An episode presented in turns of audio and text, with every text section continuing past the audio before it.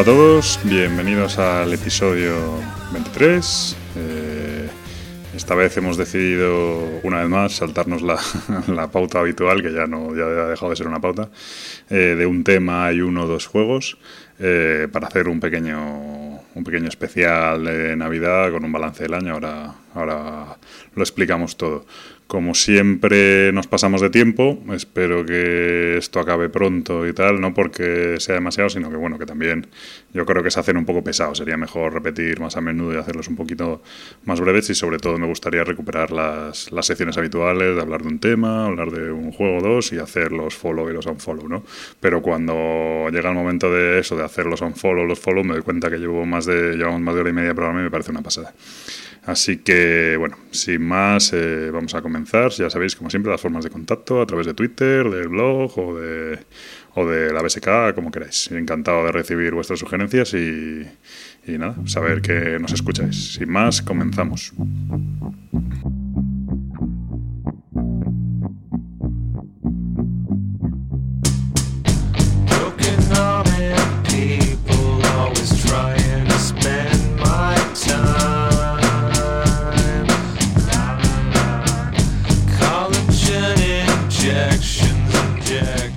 Bueno, pues aquí estamos en el episodio número 23 del podcast de Punto de Victoria, una vez más con Gabriel de Mipelchef. Hola a todos. Y nada, hemos venido esta vez un poco con la idea de hacer un... La verdad es que engaña un poco a Gabriel porque le he dicho que íbamos a hacer un especial Navidad con, con para compras navideñas y tal, y luego ahora le he venido con que yo ya había hecho una especie de balance del año, así que va a salir un poco, un poco extraño. Que va a salir no sé tú qué traes un popurrí de cosas. Un popurrí de cosas, ¿no? Yo, yo, la verdad es que al final me lo planteo un poco como qué juegos he probado a lo largo del año en cada categoría de las que hemos marcado y con cuáles me quedaría. Eh, son juegos o de este año o que o sensiblemente de este año, a lo mejor son justo del año pasado, pero que yo los he probado este año tal, y son un poco los juegos que yo me quedaría y que por tanto realmente eh, recomiendo su compra de cara a las navidades, ya sea como regalo o como regalo a uno mismo eh, en este tiempo tan festivo. Pero bueno, tú más bien has pensado en los demás, ¿no? Directamente. Bueno, eh, en los demás, pero como he pensado en los demás según lo que he podido probar y jugar, pues entonces es un poco lo mismo, pero al revés. Ya veremos lo que. lo mismo, pero al revés, muy bien, perfecto. Entonces, bueno, para, hacer un poco el tema, eh, em, yo la verdad es que también lo he pensado hacer así como balance del año por otro motivo. Yo el año pasado sí que lo hice un poco con los juegos que, que tenía en mente comprarme, que iba a adquirir y tal. Y este año debido a que desde el viaje a Essen luego encima he recibido, empezado a recibir algunos Kickstarters que tenía pendientes, etcétera, eh, y algunas compras así, o sea, yo estoy ya prácticamente saturado en la estantería, no puedo o no debo comprar prácticamente nada en un tiempo y entonces no quería ahora decir empezar a hipearme con juegos que no, que no tengo, que no he probado, ¿no? Como juegos de futuro. Entonces, eh, por eso lo quería hacer más bien como un balance de, juegos que ya he probado, que ya sé que están bien y que recomiendo a la gente que, que, prueben. Y de hecho, varios de ellos o bastantes se repetirán de algunos de los que hemos ido hablando en el podcast. Seguramente, sí. Eh, bueno, yo creo que se, de mi lista se van a repetir bastantes de los que ya hemos ido hablando en podcast anteriores. Pero bueno, lo bueno no está mal repetirlo, porque no siempre estamos hablando de las últimas, últimas, últimas novedades.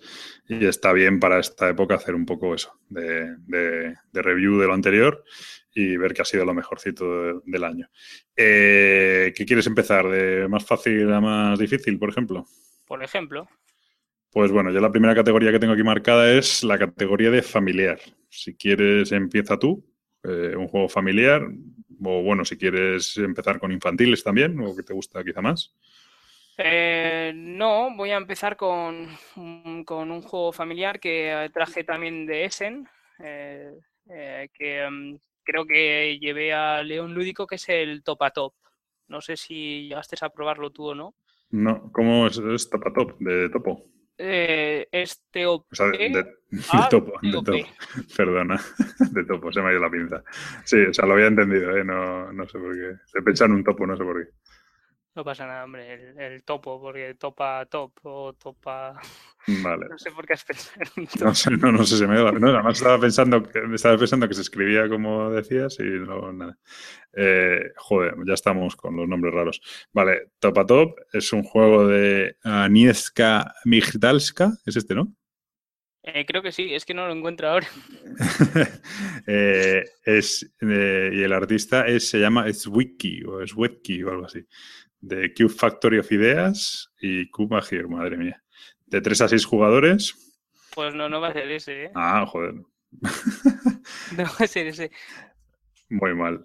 Muy mal, ¿eh? Si quieres le hago... Ah, sí, sí, sí, es ese, es ese. Sí, joder, no me trolees, me estás troleando en directo. no, no. Y ahora he cambiado de página, madre mía. Madre mía. Bueno, eh, el artista, la verdad es que es feo como un demonio lo que veo aquí, pero bueno.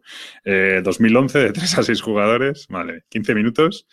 Y pone de destreza, eh, un juego para niños, humor y memoria, pone aquí. Sí, bueno, es, bueno. es, bastante divertido porque es un poco el concepto de un Jungle Speed. Tú tienes una pila de tacos de cartón redondos que le vas dando la vuelta, ¿no?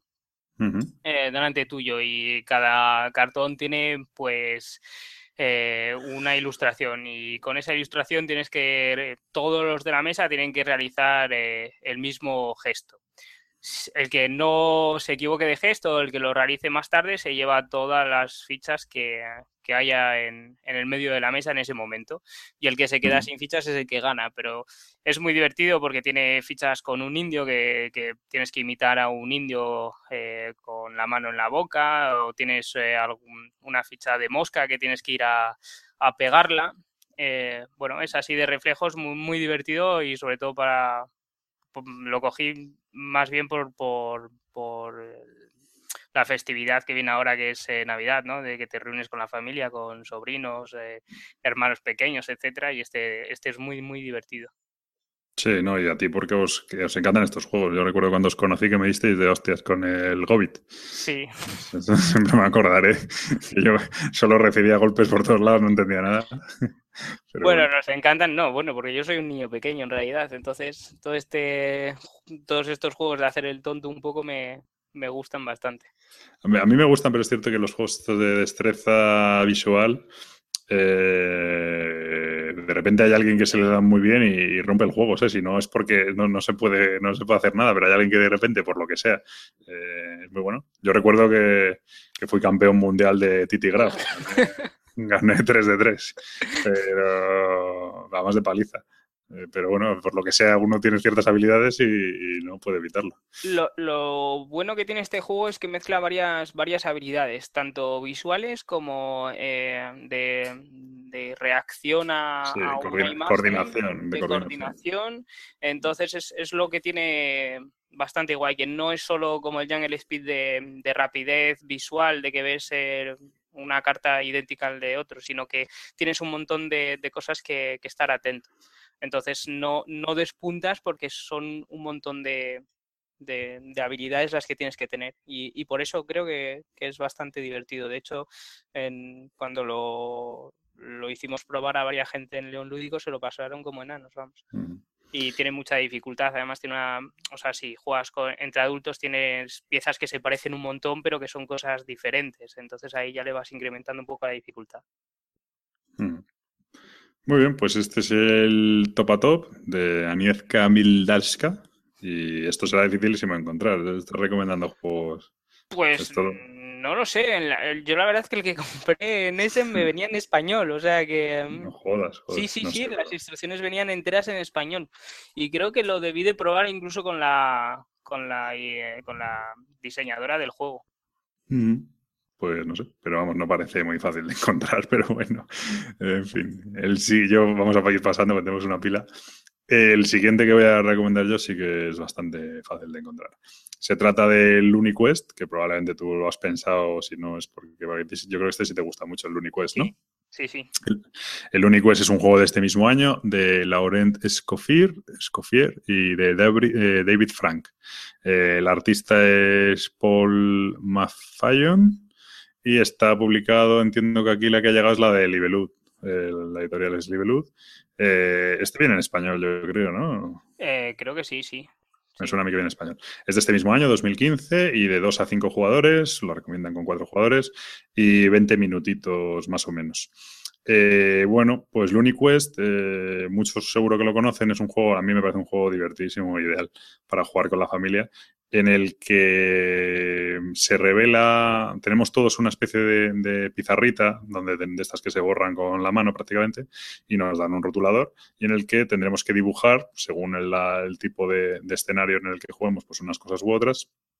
Tendremos que dibujar, ah, bueno, no, es que no es la pizarrita, perdona, se coloca un, un acetato transparente. ¿no? Entonces ah, va a aparecer una loseta central en la que va a aparecer casi como una pantalla de un, de un videojuego de plataformas, como un Super Mario, una cosa así, en la que va a aparecer una serie de enemigos y una serie de monedas y tesoros y hay que, a lo mejor tiene pues un punto de entrada y un punto de salida. Entonces eso aparece en el centro y nosotros tenemos delante de nosotros un acetato transparente en el que tenemos que dibujar un trazo que salga de la salida y llegue hasta el final, pero vaya pasando por la, el mayor número de monedas posibles eh, y el mayor número de tesoros y cosas así, eh, sin tocar a ningún enemigo ni a ninguna de las cosas que nos quitaría puntos. Entonces, realmente nosotros eso lo hacemos a ciegas, lo hacemos sobre un acetato transparente. Cuando llega, eh, hay, pues no sé cuánto hay, un minuto o algo así o menos, ¿no? Para, para hacer el dibujo.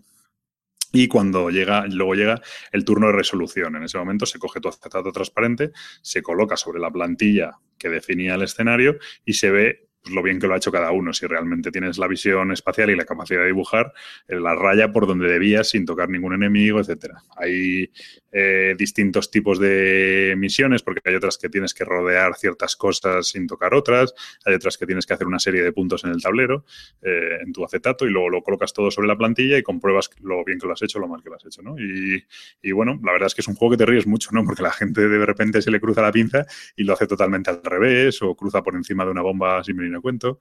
Y no sé, a mí es un juego que me, que me ha gustado mucho y muy divertido. Es, es muy divertido y sobre todo entretenido. A la gente mayor le recordará mucho los, los videojuegos de, de, la época, estilo Mario o cosas así, porque mm, es verdad que sale una, una, hoja en el medio de la mesa, pero va, va, en niveles, ¿no? Tienes el primer nivel hasta que llegas al monstruo final de ese nivel y vas avanzando así en, en diferentes niveles. Y otra de las cosas que me ha gustado mucho de este juego es que tiene algún, eh, no, sé si os habréis dado cuenta vosotros, pero tiene algún eh, iconito, algún personaje escondido que te da acceso a mundos bonus. Sí, sí, sí. Yo lo, bueno, vi uno, o sea, vi las instrucciones y luego vi uno en un escenario, pero vamos, luego la verdad es que no, no, no me ha dado tiempo a, mirarlo muy, muy en detenido, porque además otra de las cosas que tienes es que en función de si ganas, pierdes o si pasas por determinados sitios, etcétera, te van dando unas losetas de bonus o, o de malus, por así decirlo, que los bonus pues son algo bueno que te pasa a ti y los malus son cosas que les puedes colocar a los, a los rivales no, perdona, los bonus también, no, pero los bonus son cosas malas que les puedes poner a los rivales y los malos son directamente cosas malas que te comes tú. Eh, entonces son, pues eso, que tienen que dibujar eh, desde la punta del lápiz o algo así, o que tienen que dibujar con una loseta, con una loseta puesta encima del lápiz sin que se les caiga o, este tipo de cosas, ¿no? sí. Sí, con el brazo tendido, con la mano que no es la buena, ¿no? Cosas así, no sé. Hay varios tipos, pues eso, y al final es, es muy divertido y tiene, la verdad es que tiene su cierta gracia, su cierta estrategia. Normalmente, eh, los, lo que decíamos, los mundos están basados, están basados en diferentes mundos como si fuera un videojuego y vas pasando como pantallas cada vez son más complicadas, pues tienes pantalla 1, 2 y 3 y luego hay un malo final, creo. Entonces, la verdad es que se juega muy rápido, es muy divertido y incluso la fase de comprobación en la que vas comprobando uno a uno, que ahí separa un poco el ritmo de juego porque tienes que ver lo que hacen lo, lo, que han hecho los demás. También es interesante eso porque estás viendo lo que, cómo les ha salido a los demás y te estás riendo de ellos, aunque luego te va a llegar a ti el turno y vas a haber hecho el ridículo igual. Eh, luego es un juego que no era muy caro, aunque creo que luego lo subieron 5 euros de precio, pero yo andaba sobre los 20-25 euros de precio este juego, más o menos. Y me parece una, una recomendación genial para regalar, incluso para jugar en, en Nochebuena, en Navidad, fin de año, etcétera, eh, porque es muy divertido. Lo, pongo casi casi al nivel del Dixit. Lo que creo es que a lo mejor se quema un poquito un poquito antes y requiere un poco es un poco más formal requiere estar sentados en una mesa todos alrededor mientras que el Dixit casi lo puedes jugar un poco en, tomando un café y tal no este es un pelín más formal y luego a la gente le tira muy para atrás lo de dibujar y tal pero es muy divertido la verdad es que se quema bastante prisa ¿eh? o sea llegas al final del juego en O sea, tiene bastantes mundos, pero no dejas de querer jugar una detrás de otra de, de lo divertido que es y cuando ya los has jugado todos, pues se, queda un poco... Sí, pero tampoco pasa nada por volver a jugarlos, ¿no? Yo creo que es imposible acordarse de memoria cómo se juega. Yo creo que, por ejemplo, el Dixit, si lo juegas con el mismo grupo, se quema antes, me da a mí la sensación. Porque sí que van a salir las mismas frases, las mismas coñas. Claro, si lo eh, juegas con el grupo de amigos que estás acostumbrado y con gente que no juegas de costumbre, pues te dices unas frases así que solo entienden unos cuantos y no el otro para llevarte la máxima puntuación, pues eso está claro que en este no lo vas a poder hacer, porque aquí es justamente lo contrario, vas a putear a que se le da bien eh, todo lo que es eh, mm, eh, la capacidad visioespacial, ¿no? O sea, se dice así en español. visual, sí, no sé. Vale. Pues vas a ir a putearle poniéndole ahí trampillas en su en su ficha o en, su pantallita. Y, y, sí que es verdad que no se quema así, pero lo que sí se quema es el juego en sí. O sea, aunque lo puedas rejugar y puedas volver a jugar los mismos mundos, se, o sea, que si te gusta lo terminas rápido. Pero bueno, yo creo que es un gillo bastante majete y, recomendable. Muy, muy, muy, recomendable, yo creo. Mm. Eh, yo por mí, familiar, lo doy por cerrado. Tenía alguna cosilla más, pero son de otros años y tal. Entonces tampoco merece la pena. Tú no sé si quieres comentar alguno más familiar. Eh, no, hombre, si... Mm, bueno, voy a comentar. Venga, Venga dale. Eh, no es de este año, es del año pasado, pero es el Globes. Sí, ya sé cuál es. Sí, sí, sí, sí. Entonces, este mm, también. ¿Ves, eh, ¿Ves, cómo te gustan ese tipo de juegos? No es que me gusten. No, no, bueno, sí, vamos a decir que me gustan. Joder, ¿tienes, tienes todos. A ver, lo voy a buscar. Son divertidos, ¿sabes? Sí, sí, sé cómo se escribe esto, porque tienen unos nombres más raros que. No, no sé cómo se escribe. Dad tú la ficha porque yo no sé cómo se escribe. Mm, vale, es eh, el, diseñador es Alex el artista es Maxime Cyr y eh, eh, la editorial es Gigamic o Albi. Creo que llegó aquí a España con, con ¿cómo se llama? con Morapiaf, si no me equivoco. pues es, este sí que es de reflejos, ¿vale? Es más tipo Gobit, pero sin darte de leñes, aunque... Hombre, siempre cae algo. Sí, siempre cae algún arañazo.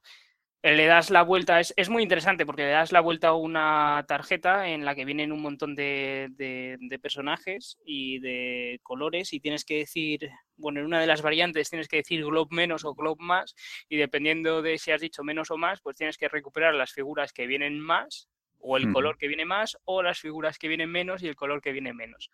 Eh, igual, muy recomendable porque es eh, bastante mm, entretenido y em, con respecto al resto se hace diferente porque vienen unas figurinas de plástico que son, bueno, de goma, yo creo, más que plástico. Son. Sí, son de, estas de como antiestresantes, de espuma, más o menos. No, no son de espuma, es plástico, pero vacío. Es como la de los perros. Es, verdad, es, verdad, es verdad, eso, como las de los perros son de goma, es verdad. Sí, son de goma como la de los perros, pero sin que hagan el ruidito.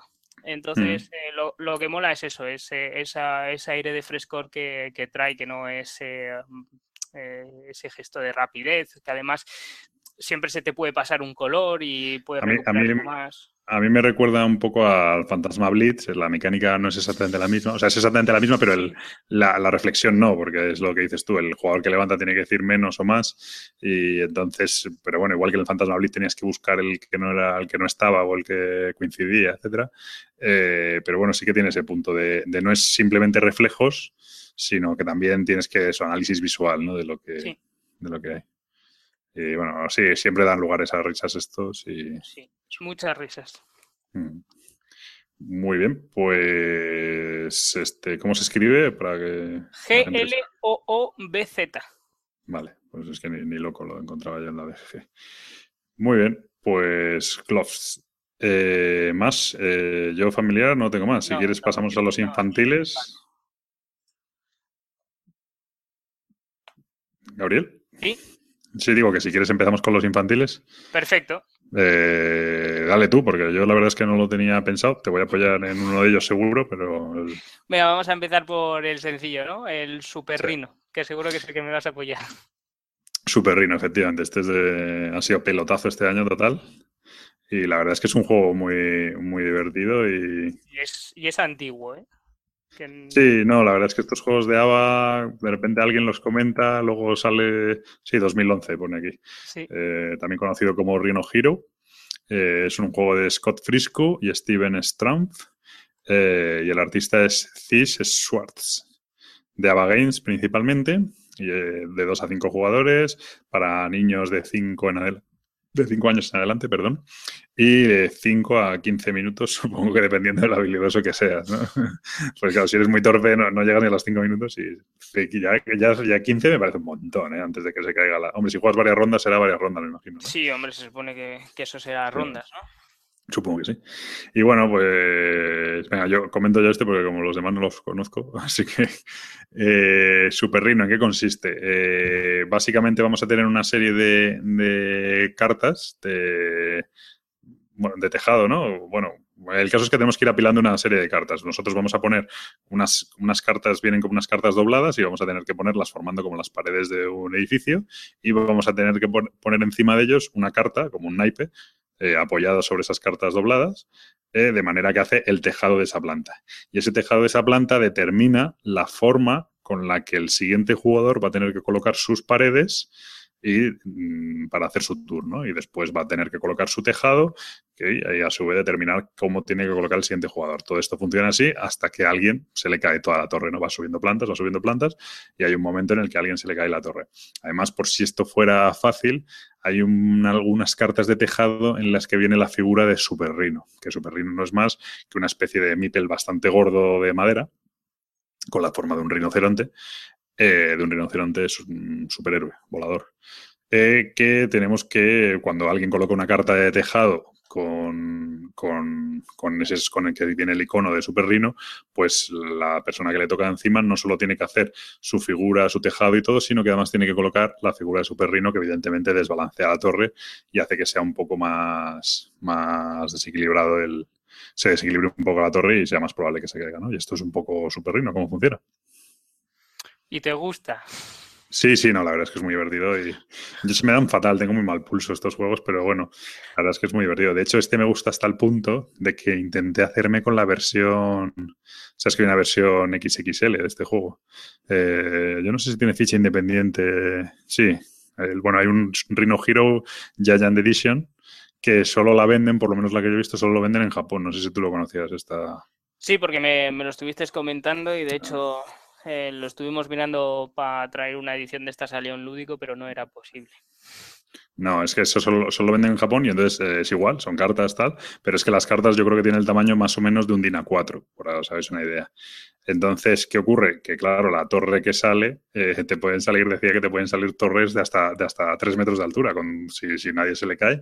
Entonces es un super rino gigante. Y la pieza que viene, pues es impresionante, es como un vaso más grande de, madera, ¿sabes? Y, bueno, pues sale una... Es que, yo es que creo que solo lo vendían en Japón, lo estuve mirando para traer, se lo pedí a una amiga de mi mujer que, que vive allí en Japón pero el problema es que ya costaba sin portes ni nada, creo que costaba como 120 euros la, broma, ¿no? Entonces era un poco, un poco hardcore el tema. De hecho, en la BGG yo creo que se pueden ver imágenes de gente jugando a este super rino gigante que, llegan hasta el techo de la habitación y no pueden seguir porque están contra el techo de la habitación. Es, una, pasada. Pero bueno, ya ciento y pico euros por, por, este juego tampoco me parecía un poco, un poco excesivo, ¿no? Sí, porque el juego de cartas ya te da lo mismo, lo que pasa que no, no puedes subir tanto, ¿no? Hombre, pero, pero burro ande, o sea, burro grande ande no ande, eso es así, siempre mola más en grande. Yo lo digo, una de las cosas que probé con un colega allí de, de en Essen fue que se compró el Takenoko XL Edition S el Takenoko gigante y he de decir que para mí Takenoko es un juego de seis y medio así y si la edición gigante automáticamente sube al ocho y medio, nueve, ¿eh? simplemente, simplemente porque es grande. es una pasada, pero bueno. Muy bien, pues este es el Super Rhino, un juego la verdad muy, muy interesante para jugar con chavales y no tan chavales. Esta es la ventaja de estos juegos junto con el, famosísimo Animal sobre Animal, es que parece que son para niños, pero luego al final los mayores se enganchan y se pican a ellos, una barbaridad. ¿eh? Yo este sí que lo, recomiendo mucho porque, porque es muy divertido. Y nada, si quieres pasamos al siguiente, que de esto sí que no tengo ni idea. Mm, no, si quieres pasamos a una siguiente categoría, no... ¿No vas a comentar más para chavales? yo, creo que con este vamos bien. Ok, perfecto. Venga, pues ya empezamos un poco con ya cositas más serias. Eh, yo creo que la siguiente categoría va a ser juegos para un jugador, ¿vale? Eh, coméntalo tú, el tuyo primero, ya que he hecho yo Super Rino. Pensaba que ibas a hacer alguno más, entonces... No, hombre. Porque después dices que me gustan solo juegos de niños y juegos de habilidades. Y no sé Yo no he dicho eso, digo que no, de habilidad. De habilidad y no, no, no. De habilidad siempre te gusta el mismo juego, que es el de pegarle un manotazo al de enfrente. Eso es el, el burro de toda la vida. Eso, eso, he jugado con cartas, con, con barajas españolas, de pegar, poner la mano y te pegan un tortazo en la mano. Eso ya. Pero bueno, vale. Venga. Venga. Para, para un eh, jugador.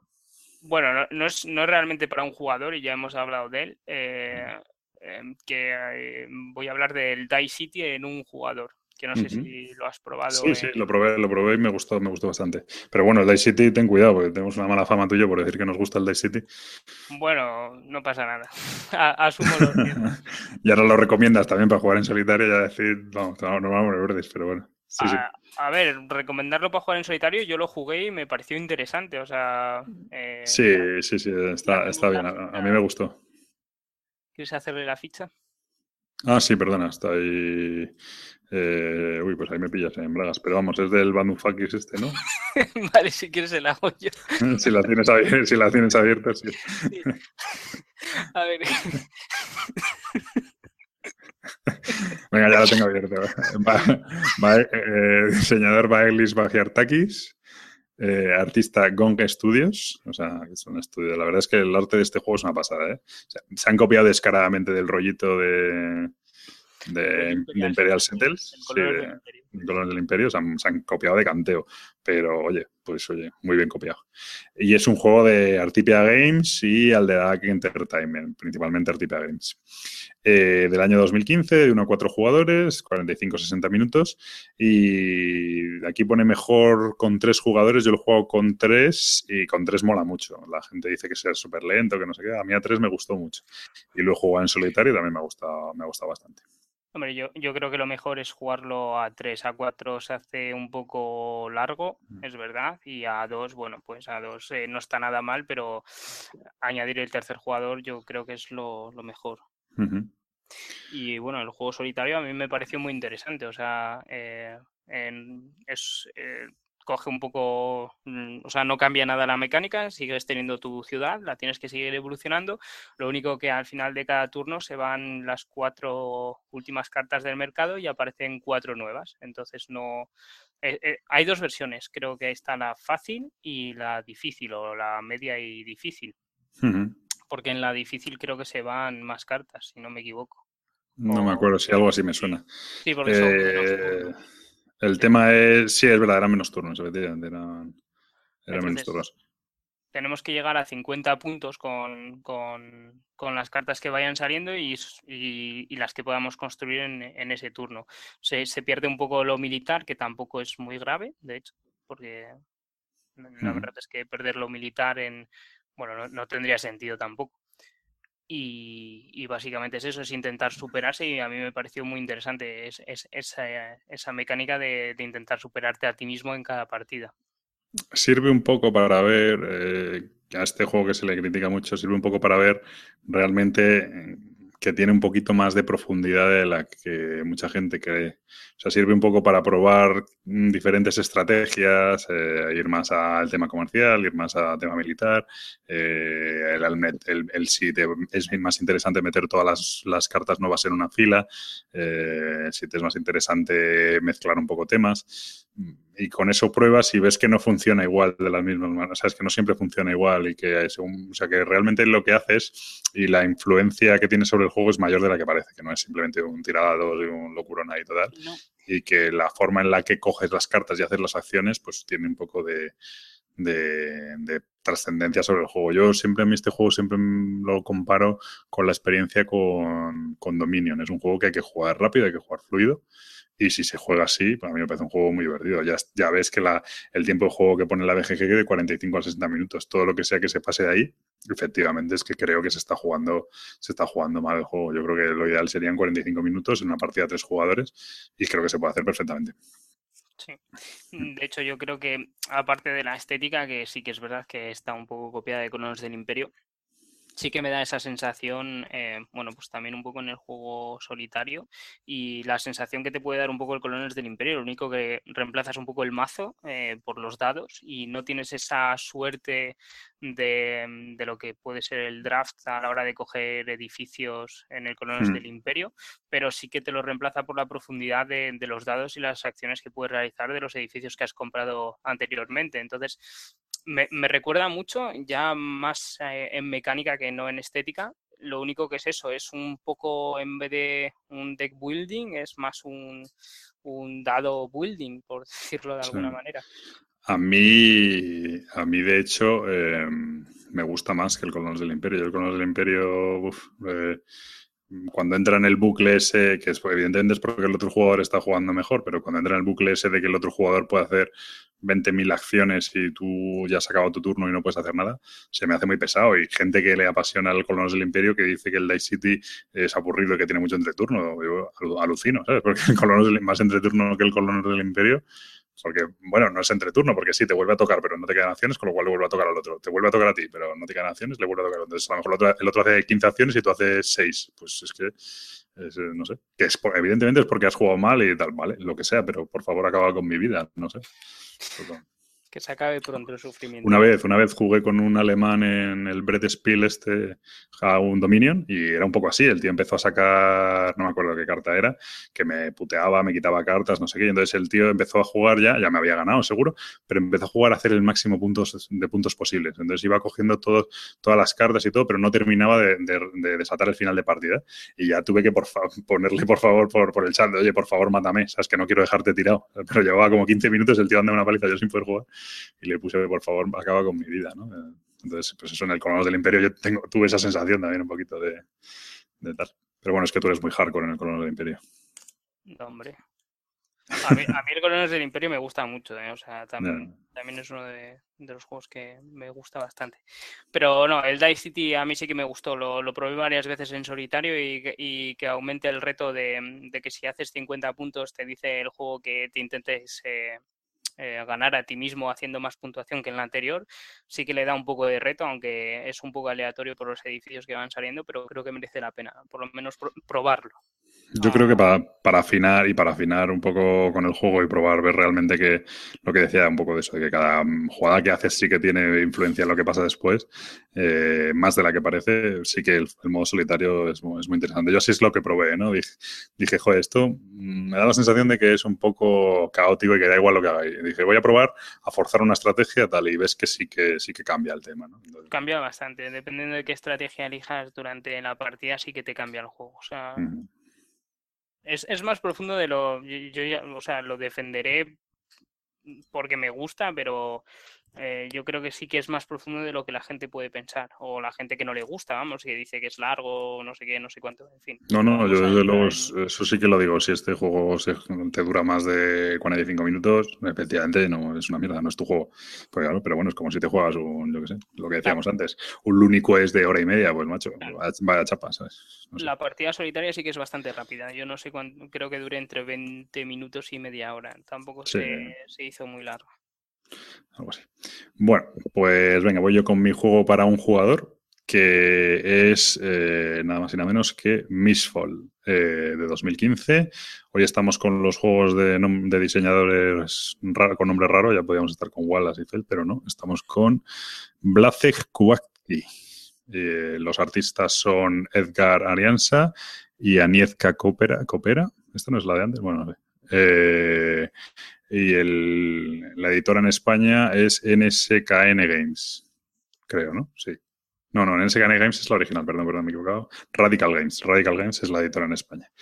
Eh, bueno, pues Misfall es un juego de 1 a 4 jugadores, eh, principalmente aquí lo recomienda la BG para dos jugadores, 120 minutos, que yo creo que sí que está bastante afinado. Eh, y bueno, es un juego que a mí me recuerda mucho, el otro día lo ponía por Twitter, me parece una mezcla entre, ojo al dato, eh, entre Mage Knight, un, un Señor de los Anillos LCG, con un puntito de Sentinels of the Multiverse. El puntito de Sentinels of the Multiverse es lo más fácil de explicar. Cada, cada viene con, si no me equivoco, siete héroes eh, bueno, no lo he explicado, es un juego de, es un juego cooperativo, es un juego en el que hacemos un grupo de héroes en el que vamos avanzando por un territorio, una, especie, una serie de losetas, vamos teniendo unos encuentros y al final tenemos que completar una misión final, un encuentro final y matar un, un enemigo, etcétera. Entonces tiene ese puntito de, de, de progresión, ¿no? Y de, un poco como el Pathfinder también, que tienes una misión con un objetivo que es matar a uno tal, pero bueno, eh, básicamente empieza así. Eh, lo que digo del puntito del Sentinel Hall de Multiverse es que cada uno de los siete personajes que hay, pues hay los típicos arquetipos, ¿no? De hechicero, eh, arquero, no sé qué, pero bueno, con nombres raros así, ambientados en un, en un mundo nórdico, un poco como el Skyrim, ¿no? De, de videoconsola. la gracia es que, que cada, cada personaje tiene un mazo propio y ese mazo propio tiene una serie de sinergias que realmente no vienen explicadas en ningún sitio. Y hasta que tú no empiezas a jugar y empiezas a ver cómo funciona, te suena todo a chino y no entiendes nada y no sabes qué carta comba con qué otra. Entonces, eh, en eso se parece mucho al Sentinels of the Multiverse. La primera vez que juegas al Sentinels of the Multiverse dices, vaya castaña de juego, no tiene ningún sentido, las cartas que me tocan no funciona nada, ¿no? Y cuando ya has jugado un par de veces o tres con el mismo personaje, de repente dices, joder, es que claro, si cojo esta carta y la combino con esta, puedo hacer este ataque, etcétera, ¿no? Entonces, ese, ese, ese funcionamiento así como el Sentinels de, que tienes que conocer el, personaje realmente bien para jugarlo, es, importante. Tiene luego el puntito de Señor de los Anillos LCG, porque cuando vas teniendo encuentros van apareciendo, pues van apareciendo una serie de enemigos que vamos a tener que ir enfrentándonos. Y esos enemigos, eh, en, función de, por así decirlo, lo que nos canteemos, por así decirlo, es decir, lo, el, ruido que montemos, lo agresivos que seamos, etcétera, vamos a llamar más su atención o no y se van a repartir entre unos jugadores y otros. Entonces, en, eso sí parece mucho al Sentinels of the Multiverse, uy, perdón, jugué, al Señor de los Anillos LCG con el tema de la amenaza. Eh, los jugadores van a, van a, tienen un track de enemigos y si hacen muchas acciones, dan, golpes muy poderosos, etcétera, llaman mucho la atención de los enemigos y les vienen más enemigos hacia ellos. Entonces, la forma de aparecer los enemigos y de repartirse y de avanzar por el escenario, sí que se parece mucho a, Señor de los Anillos LCG. Y por último, tiene el punto de, de Mage Knight en el sentido de que cada combate eh, en realidad es una especie de duelo de optimización de tus acciones, como es el Mage Knight. Eh, aquí no hay dados tampoco. Y tú simplemente tienes una serie de acciones, tienes unas acciones rápidas, creo que le llaman, unas acciones regulares y luego, unas, y luego tienes como unos reflejos, ¿no? Los reflejos son acciones que puedes hacer ilimitadas en cualquier momento. Las acciones rápidas puedes hacer ilimitadas, pero solo durante tu turno. Y acciones regulares, en principio, solo puedes hacer una por turno. Bueno, pues combinando ese juego de cartas de acciones más las, más las acciones que tiene tu loseta de personaje, más las, el equipo que tienes bajado, etcétera, pues tienes que hacer mm, combinaciones para enfrentarte a todos tus enemigos enemigos que tienes enfrente, derrotarlos y, si puede ser, eh, bloquear sus ataques, etcétera, ¿no? Además, durante el juego, al igual que en el Maze Knight, vamos a ir comprando más acciones especiales y vamos a ir haciendo más poderosos nuestros personajes. Entonces, eh, bueno, tiene ese puntito de progresión también muy, muy interesante. Y es un juego que eso, que parece ser que, en solitario también funciona muy bien, porque realmente igual que Maze Knight, ¿no? Pues el enfrentarte tú y el con un solo personaje, enfrentarte a las oleadas de monstruos y tal, pues eh, es muy, muy interesante. Y, y, bueno, yo la verdad es que es un juego que me ha gustado mucho. No, no sé si tú conocías este Mitchell. Eh, sí lo conocía, lo tenía también en mi lista de Essen 2015. Eh, Obviamente no, no, no, pude, no pude echarle ni un turno, ni siquiera. Eh, sí que lo vimos desplegado. Eh, estaba, estaba un poco escondido y, y, ya del otro día terminaste de, de hipearme y no, no lo tengo, pero sí que lo quiero. Entonces seguramente quisiera una compra de Navidad. A ver, yo por, por, ponerle una pega, que sí que tiene alguna pega. No, hombre, es, tiene bastantes, por lo que he visto. Es, es, un pelín, es bastante farragoso. O sea, es un juego en ese sentido, se podría decir un poco como Maze Knight, eh, que cuando lees el manual al principio no entiendes nada, luego es un manual como muy denso tal. Luego, cuando juegas, pues no parece tan complicado, pero, pero sí que es un pelín farragoso el empezar. No, no, es, no es el típico juego elegante que dices todo funciona perfecto, tal. No. En ese sentido, es un, poco, es un poco farragoso y bueno, pues eso creo que tiene una curva de inicio un poco complicada pero si te gusta género aventuras, te gusta tal, sin llegar al nivel del Maze Knight, eh, además porque Midnight tiene muchos modos de juegos, etcétera.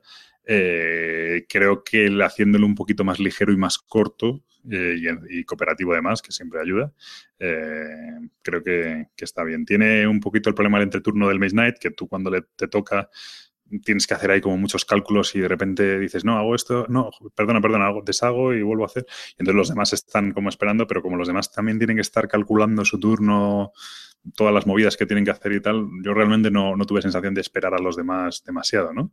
Entonces no se me hizo pesado en ningún momento y, muy bien.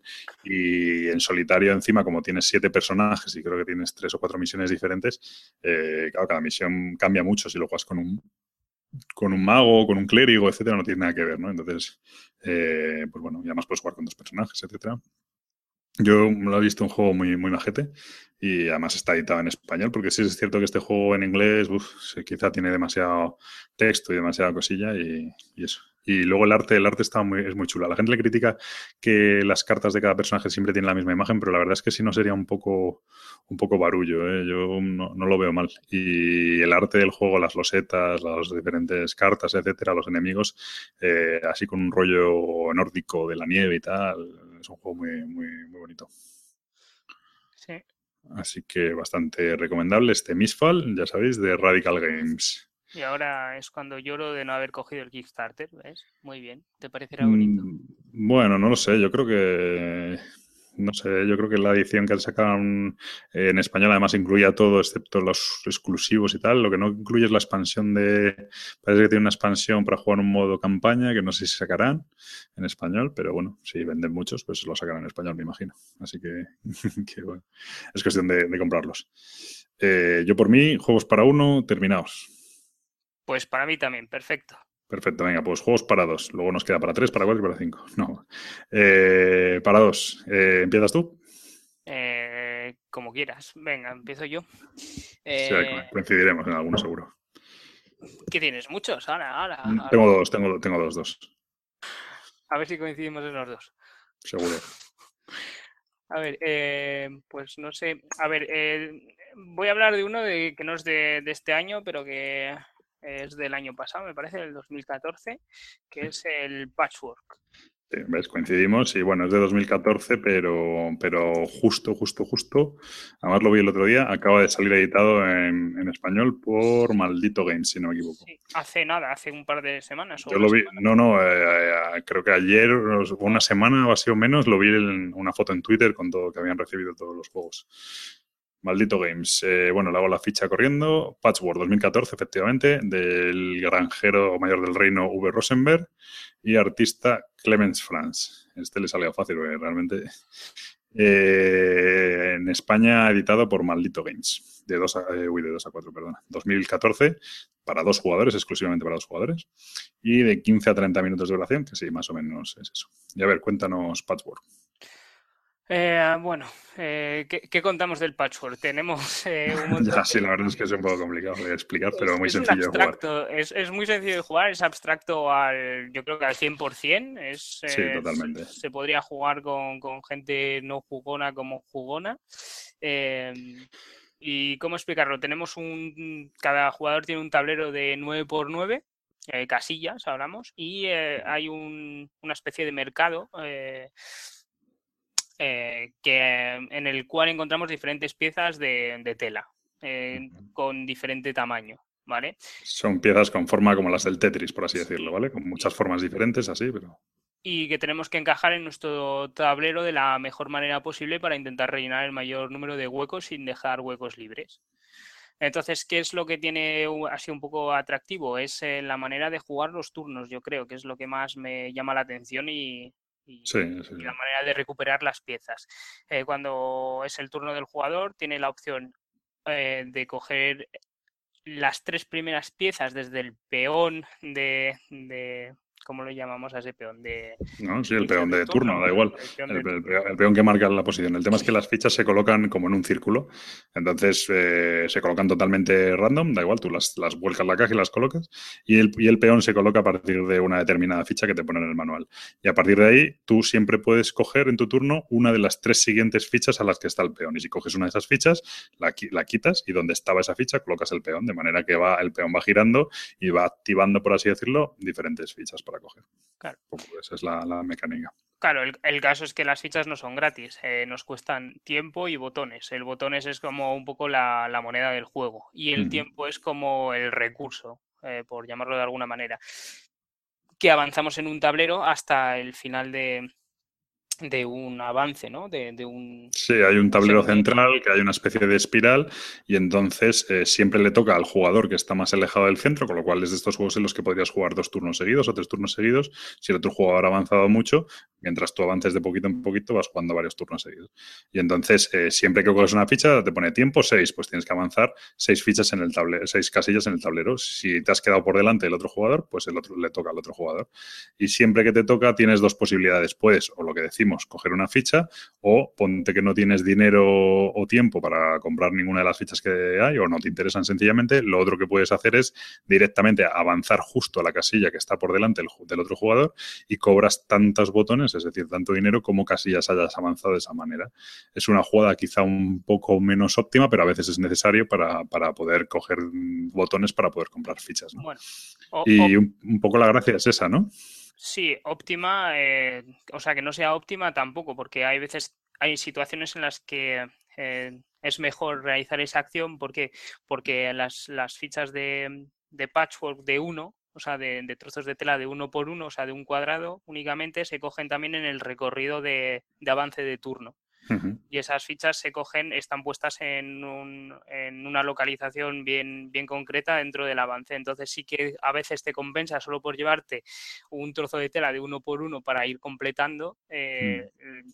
Tu, trozo de, tablero personal, sí que te compensa realizar esas acciones, o mismamente si andas muy corto de, botones para poder comprar el resto de piezas. Entonces, mm. depende de, lo, de la estrategia que elijas, a veces sí que, es, sí que te compensa y sí que es óptima esa acción, aunque solo ganes tres botones. Sí, además la, realmente la gracia principal del juego está en saber administrar la doble economía del juego, que es el tiempo y, los botones, que al final los botones no dejan de ser los, los puntos finales de victoria. Tú cuando acabas la partida cuentas esos botones, restas el doble del, del, número de huecos libres que te hayan quedado en tu tablero, con lo cual es muy importante que no te queden muchos huecos libres, y ese es el número de puntos que tienes de victoria. ¿Qué pasa? Que tú estás, en este sentido se parece un poco al Fight Tribes, estás todo el rato gastando puntos para poder jugar. Todo el rato estás gastando puntos, en teoría, para conseguir más puntos. Es cierto que en la espiral esa de avance, cada vez que pasas por determinados puntos, cobras una serie de botones en función del número de botones que tengas dibujados sobre tus fichas, etcétera. Bueno, es un poco así.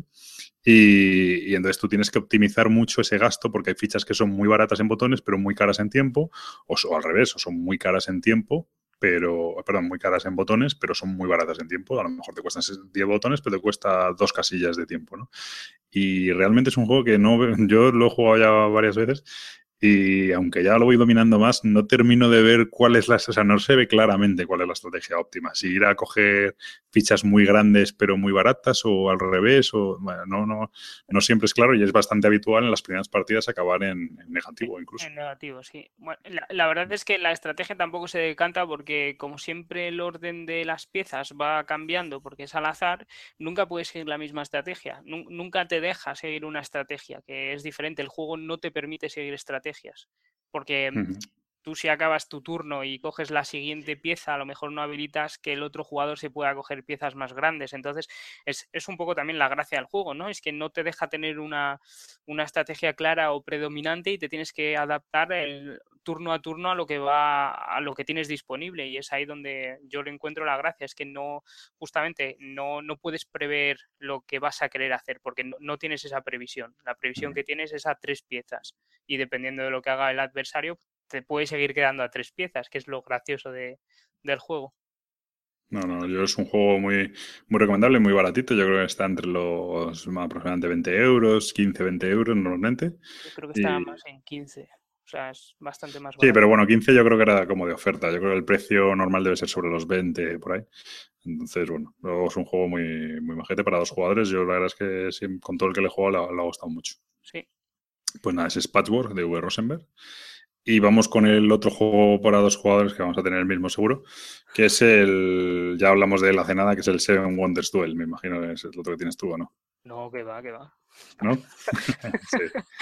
Eh, bueno, de Antoine Bouzot, y, ya Bruno Catala lo digo como se dice, porque si no... Y Bruno Catala. Eh, artista Miguel Coimbra, una maravilla el arte de este juego. Y es de repostproducción principalmente. En España lo ha traído Asmode Ibérica. Este juego teóricamente está en español, pero han debido imprimir 25 copias y, bueno, bueno, no sé, han debido imprimir relativamente pocas copias porque parece ser que está agotadísimo. Eh, el juego es independiente, independiente, del idioma, con lo cual no pasa nada. De hecho, mi copia está en francés. Eh, lo único que tienen los títulos de las cartas, pues, bueno, en vez de pirámide, pues pone otra cosa y tal, pero más o menos se entiende. Es una pena, pero eh, lo digo porque de cara a las navidades me sospecho que no está disponible. No lo sé si, si la han vuelto a reeditar y entonces ahí puede estar un poco complicado. Es eh, otro juego específico para dos jugadores y bueno, reimplementa un poco, no vamos a hablar mucho, hablamos hace nada de él, eh, un poco el sistema ese en Wonders original, eh, dejándolo para dos jugadores, y tiene la gracia un poco de cómo está hecho el draft de cartas con esas figuras en las que vas, mm, colocas una serie de cartas formando como una pirámide, unas filas boca abajo y otras filas boca arriba, y con las cartas que coges vas liberando otra serie de otras cartas para, para, para, que, para el siguiente jugador, etcétera. Entonces, de esta manera tú cuando tienes que tener mucho cuidado de coger la carta, si coges la carta que te interesa, de no dejarle cartas muy buenas al rival, y es un poco esa gestión ahí, un poco de la, de la tensión, ¿no? Yo... ya floja de la cuerda. Sí, luego mete también el tema de un poco esas espadas de Damocles que son los auto-win, tanto la victoria militar como la victoria científica, que hace que, que nadie pueda destacarse y olvidarse del tema. Eh, aquí siempre, aunque vayas ganando, tienes que estar un poco pendiente porque no solo se trata de hacer puntos, sino de que el otro no se te vaya de madre, ¿no? Entonces tiene mucha, bueno, mucha interacción, mucho conflicto y la verdad es que es un juego muy, muy magente. A mí me, gusta mucho. Sí, la verdad es que yo creo que eh, los dos juegos que acabamos de decir para dos son eh, para mí, para mi pareja, los, los preferidos. incluso con, gente que juego así regularmente a dos, siempre echas uno así porque es que duran 20 minutos, media hora y, te compensa el tiempo. además son, son muy rápidos. Este, el Seven Wonders a mí sí que me da un me da una sensación. Sí, el Patchwork igual, ¿eh? de, de, juego que dices, joder, en 30 minutos es, es difícil Mm, tener más, más empaque. O sea, es un juego que, dices, muy, muy ligerito, tal, pero que acaba, acaba, te da la sensación de haber aprovechado esos 20, 30 minutos a, fondo, ¿no? Y, eso está muy bien. A mí yo, junto con juegos para dos, lo meto en la categoría del Tuareg, que es otro juego para dos igual, de mismo tamaño de cajas y caja, caja pequeñita, eh, de juego de mucha, mucha, mucha calidad. Lo que pasa es que el Tuareg yo creo que es bastante más largo. El Tuareg casi se te va una horita. Eh, voy a buscarlo aquí un momento. Tuareg es un juego 2002. Y Tuareg sí, pone 60 minutos, efectivamente. Entonces, Tuareg sí sé que se te va un, pelín de madre, pero como de calidad de juego yo, yo los pongo ahí. Un poquito por encima de, juegos como... ya se me ha ido el nombre. Este, el de los mercaderes y camellos y que estuvo tan de moda. El Jaipur. El Jaipur, eso es. Un poco, yo lo pongo un poco por encima del Jaipur, en mi opinión. Eh, es que no, no, no, tendrían, o sea, no, no, se les podría comparar, yo creo. Están, yo creo que son estos dos últimos juegos que hemos eh, citado son bastante superiores. Hmm. Para mi opinión, ¿eh? Sí, no, no, yo en mi opinión también. El Tuareg es cierto que yo creo que sí que está al nivel, aunque el Tuareg es un pelín más, eh, más seco, ¿vale? es más Eurogame, más al estilo clásico y tal, entonces como más, más feucho también y tal, pero sí que está en ese nivel, lo que pasa que es un juego más largo. Yo el, el único efecto que les veo a estos dos juegos para ser un juego, para ser juegos de dos jugadores es quizá la cantidad de mesa que necesitan, que a veces los juegos para dos jugadores son juegos muy típicos de viaje. Yo sobre todo los juego de viaje, cuando me voy de viaje y tal, eh, te llevas el juego y entonces, pues ya no te digo en un avión, en un avión no, pero ni siquiera en, un hotel tienes en una mesa sitio, o sea, tienes que tener una mesa relativamente grande. Para los juegos chorras que son, ocupan bastante, ¿no? Pero bueno, es el único así defectillo que se les, se les puede poner. Eh, por decir algo, no sé. Mm, sí, por decir algún defecto, ¿no? sí, un poco así. Bueno, eh, venga, vamos con la siguiente. Vamos a pasar a la categoría triste, que la categoría triste es la de los Eurogames. Entonces... La madera esa que se quema. ¿Eh? La madera esa que se quema. La, sí, categoría triste y aburrida. Que va, hemos cogido, yo he cogido juegos divertidos. Sí, eh, sí algunos sí. Y, y, venga, Eurogames, empieza tú. Pues es que si has cogido tú divertidos, casi que te digo de empezar tú. ¿eh? venga, no, coge tú, joder, que tampoco son tan divertidos. Sí, seguro que alguno coincidimos. Seguro no creo. A ver, el primero, eh, pues eh, igual de este año, eh, que hablan, hablé hace nada, que es el Trickerion. O sea, el... Vale, ese coincidiríamos si lo hubiera probado, seguramente. Pero como no lo he probado, no puedo meterlo. Lo tengo ahí pendiente. Hay que llegar ya enseguida.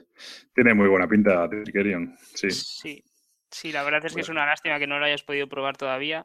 Eh, espero que no te vayas por pan. No, le, le haremos, le haremos una, una, reseña en cuanto así conjunta y tal. Trickerion, voy a hacerle la ficha. Bueno, Trickerion es un juego que viene de Kickstarter. Eh, ojo, ya estamos con el día de, de, los nombres. Bueno, este todavía. No, hombre. Eh, Richard Amann y Víctor Peter, ¿no? Estos para ser, porque son como polacos, creo, ¿no? O checos, o. No, no húngaros eran, o algo así. No, húngaros, me suena. No sé a qué meterán pata. No, da igual, aquí estamos para meter la pata. Eh, Villo Farcas es el, artista y, el, y, la editora es Ape, no, Games, es yo creo la que, la que más. No sé, pero bueno, Ape Games y Mindclass Games. De 2 a 4 jugadores, eh, 2015, de 60 a 120 minutos y bueno, algo de texto, etcétera.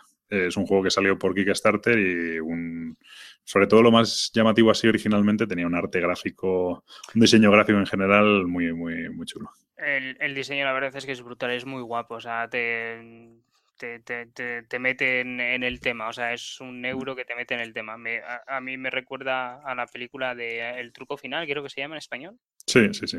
Vale, pues a esa película y la verdad es que cuando lo compramos se nos metió por los ojos y, y nada, ya aceptamos sí. porque o sea, tiene, un puntito, tiene un puntito victoriano, luego steampunk. Es un juego de, de magos, de hacer unas representaciones de, de magia. Eh, y entonces, bueno, pues hay, cada, un, cada jugador representa un mago que tiene que hacer el mejor espectáculo posible. Y tiene un puntito, eso. Yo no sé si tiene, o sea, es como rollo victoriano tal, pero como a mí no sé por qué me recuerda algo steampunk. No sé si hay algo así. Sí, es que el tablero, bueno, viene un montón de, de cosas. O sea, viene, estás sobrecargado al principio de información, pero cuando te vas fijando tiene algunos detallitos steampunk muy, muy chulos. O sea, el tablero, aparte de la información que trae de todas las acciones que se pueden realizar, el arte que trae el tablero, si te fijas bien, trae, trae cocinas muy, muy chulas de victoriano, steampunk, eh, muy, muy chulo. O sea, el arte ya, o sea, lo, lo, hemos dicho, pero es una, es una pasada. Lo que pasa es que las primeras partidas te cuesta fijarte en todo eso. Y, y después los magos, cada mago parece así un poco más eh, más dibujado en una época victoriana o, steampunk y los trucos también recuerda, o sea, es eh, todo, todo te recuerda a, ese tipo de, de temática. Perfecto. Pues nada, yo tengo muchas ganas de probarlo. Tampoco vamos a hablar mucho más porque. No, porque por... si hacemos el especial no. No, y que ya lo comentamos hace nada y tal. Entonces, bueno, es un juego de colocación de trabajadores y simulación, sí. selección simultánea de acciones y tal. Y, y tiene. Mezcla todo. Si, para, a ver si lo puedo probar. Rápidamente, la versión corta es muy corta. Yo el único miedo que tengo quizás es que sea un pelín demasiado enrevesado. Yo tengo cierto rechazo eh, a estos Eurogames que se enrevesan porque sí. Me refiero, por ejemplo, se me ocurre Burano como ejemplo, ¿no? No, no sé, o sea, to, todo cuando lo juegas se guarda coherencia y todo lo que haces tiene su, su o sea, se, se, enlaza muy bien, no, no es que hagas acciones enrevesadas por hacerlas. Y cuando añades la versión compleja del juego, digamos, eh, ves que se encadenan también bastante bien las acciones. Añade una parte del tablero a mayores que, que no, no te obliga a nada, es algo que tienes más opciones, pero no se enrevesa, o sea, no es una cosa que digas, no entiendo por qué estoy haciendo esto cuando lo podía hacer de manera más sencilla. No, no te da esa sensación. O sea, el juego dura un poco más de lo que ponen, eso sí. En la versión larga dura bastante más de lo que ponen. Y no, no se te hace pesado para nada. O sea, no, no, no tienes esa sensación de tiempo que pasa. Bueno, a ver si puedo probarlo y, y, opino. Bueno, pues ese era el Trickerion. Y vamos a pasar al siguiente, que también es de un autor que hemos comentado hace nada, eh, aunque es del año pasado, pero es este año yo creo cuando más, más ha pegado y, y es y, bueno, de cara hacia Navidades, yo creo que es un juego que si alguien no lo ha probado merece la pena. Que es el Fight Tribes de Bruno Catala. No sé si este lo tenías pensado o lo habías dejado como del año pasado. Eh, lo tenía pensado, pero como ponía 2014 y no, dije, bueno, Seguro que lo dice Pablo. bueno, Bruno Catala, el artista, otro, otro juego de los que la verdad es que aquí empiezo a, ver una pequeña pauta en los juegos que elegimos, porque este es otro de los juegos que el arte, gráfico es una pasada. Eh, tanto las cartas como. No, no, no solo el arte gráfico, sino la producción, ¿no? Como está hecho todo, todos los componentes, todo es un juego de Ace of Wonder y es una locura la calidad que tiene todo. Eh, tanto los tokens, los todas las piezas de madera, etcétera, trae un montón de piezas de madera y es un juego precioso desplegado. Y es un juego del año 2014, de 2 a 4 jugadores, y aquí dice de 40 a 80 minutos. Los 40 me parecen un pelín optimistas, la verdad. Eh, con gente que juegue muy rápido creo que se puede, pero bueno, lo normal es que se vaya un poquito más largo.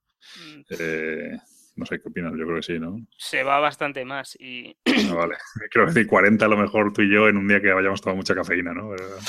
sí, sí, mucha cafeína y demasiada, yo creo. Sí, pero bueno, en plan, sí.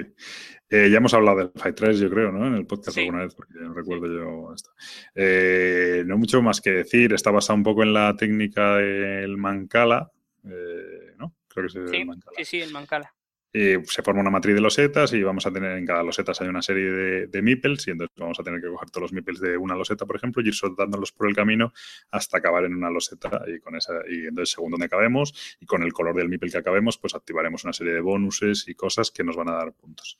Gracias del juego, en mi opinión, eh, mezcla muy bien mecánicas y mezcla muy bien la tensión de mm, generarte jugadas entre turnos, de bloquear jugadas a los rivales y no, y luego tiene la parte de la subasta de, del orden de turno. Cada turno tienes una subasta de orden de turno en la que tienes que valorar como todo lo que haces realmente lo haces con monedas y lo que ganas son monedas y al final los puntos son monedas. Tienes que valorar muy bien las, monedas que inviertes en ir primero si te compensa eh, para los puntos que haces. Es decir, si tú te gastas 10 monedas para ganar 11, eh, pues es ridículo porque al final te sale un neto de uno, ¿no? Y alguien que se gasta cero y gana cuatro, pues te ha, ganado ese turno, ¿no?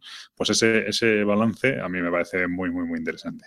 Defectos, pues que como juegues con un loco del AP se puede volver loquísimo en este juego porque, porque la verdad es que, que, bueno, que las posibilidades son muchas, sobre todo principio y tal.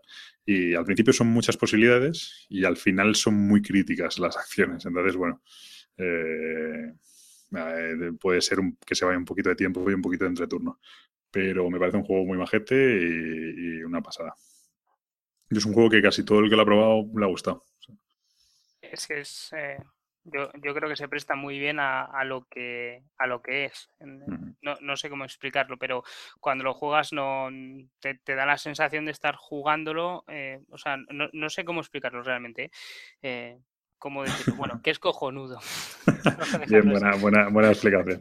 No, yo, yo aquí es donde viene un poco el tema de mi balance del año. Es decir, si yo tuviera que decir cuáles son los juegos mejores, más redondos que has jugado durante este año, pues yo te podría decir, a lo mejor el Misfall no entraría en esa categoría, ¿no? Pero, por ejemplo, sí que el Seven Wonders Duel me parece bastante redondo. Y este Fight Tribes, de los que hemos dicho hasta ahora, para mí probablemente sea el juego más redondo de los que hemos dicho hasta ahora. Un juego muy bien terminado, todo funciona bien, y mm, cualquier defecto que haya ya tiene más que ver con tu grupo que no se adapta a ese juego porque se alarga mucho, etcétera, que con el juego en sí, porque el juego está, está muy, muy bien hecho. Entonces, me parece un, diseño muy correcto, muy serio y precioso además y muy, muy, muy divertido.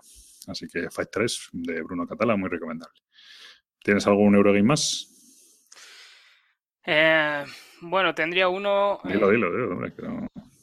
Eh, no sé si es Eurogame o no, yo creo que sí, es una colocación de trabajadores. Ha, salido este año, también viene de Kickstarter, eh, que es el Tiny Epic Galaxies, eh, Grandes Pequeñas Galaxias, creo que es en español. sí, sí, sí, me parece un Eurogame bastante Eurogame, sí.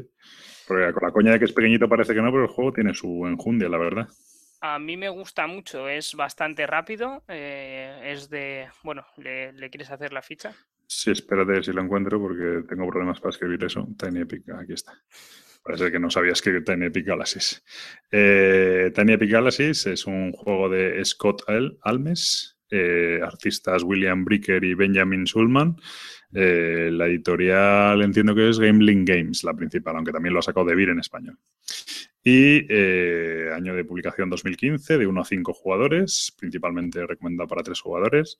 Y 30 minutos, uh, optimista me parece a mí los 30 minutos, pero bueno. Mm, no, la verdad es que, bueno, a ver, a, yo creo que a 3 sí lo cumple, a 4 a lo mejor se va un poco.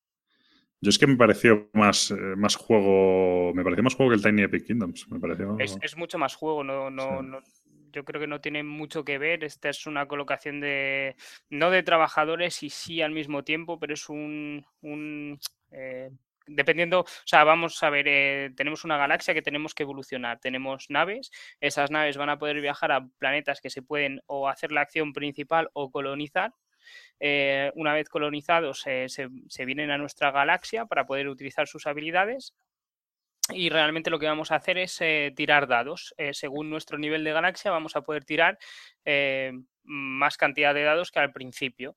Entonces, los dados son los que nos van a permitir realizar las acciones, como por ejemplo, pues mover una nave, incrementar la colonización de esa nave en, una, en un planeta de uno si sale la tirada del dado, etcétera cada dado nos va a permitir realizar acciones y lo que tiene muy divertido, yo creo, y que es un poco diferente del resto de juegos, es que durante el turno de un jugador podemos seguir la acción que va a realizar gastando cultura. Y yo creo que es lo que más eh, novedoso ha sido en este juego. Es decir, sí, el tema eh, que tú puedes copiar la acción que hace otro jugador, ¿no? Te tienes que guardar una serie de puntos de cultura, que solo vale para eso, ¿no? La cultura no vale para casi nada más, ¿no? Sirve también para poder evolucionar tu galaxia y, em, y porque, porque cuando evolucionas una galaxia te pide ciertos recursos, pero tienen que ser del mismo tipo, no puedes combinar energía con, cultura. Ah, es verdad, es verdad. También te pueden servir para evolucionarla. Pero, bueno, que, te, tienes que guardar una serie de puntos para, intentar aprovechar y hacer más acciones a costa de repetir acciones que hacen los demás. Efectivamente. Y eso nos da más acciones durante el turno del resto y nos permite incluso colonizar más rápido, eh, evolucionar más rápido la galaxia. Bueno, eh, da un toque un poco más, eh, más fresco y más rápido al turno y el entreturno se hace mucho menos pesado. Y, la verdad es que llevo ya varias partidas, me, gusta mucho, es eh, muy sencillo, eh, pero no, le quita profundidad, ¿vale? O sea, las acciones son muy sencillas, pero el juego tiene esa complejidad que, mola jugar. No, a mí, a mí me pareció, me sorprendió un poco, ¿eh? porque a mí el Tiny Epic me gusta mucho, pero, pero este me gustó mucho también y me sorprendió un poco la, la, realmente un juego tan canijo con esa pinta, la, que tiene más profundidad la que parece, que es, yo, me parece un juego bastante, bastante serio. Está, está bien. No sé, o sea, profundidad realmente no sé, porque yo solo juego una partida. No sé hasta qué punto puede ser eso más profundo, más rejugable o hay una estrategia más clara. No sé lo bueno que es, por así decirlo.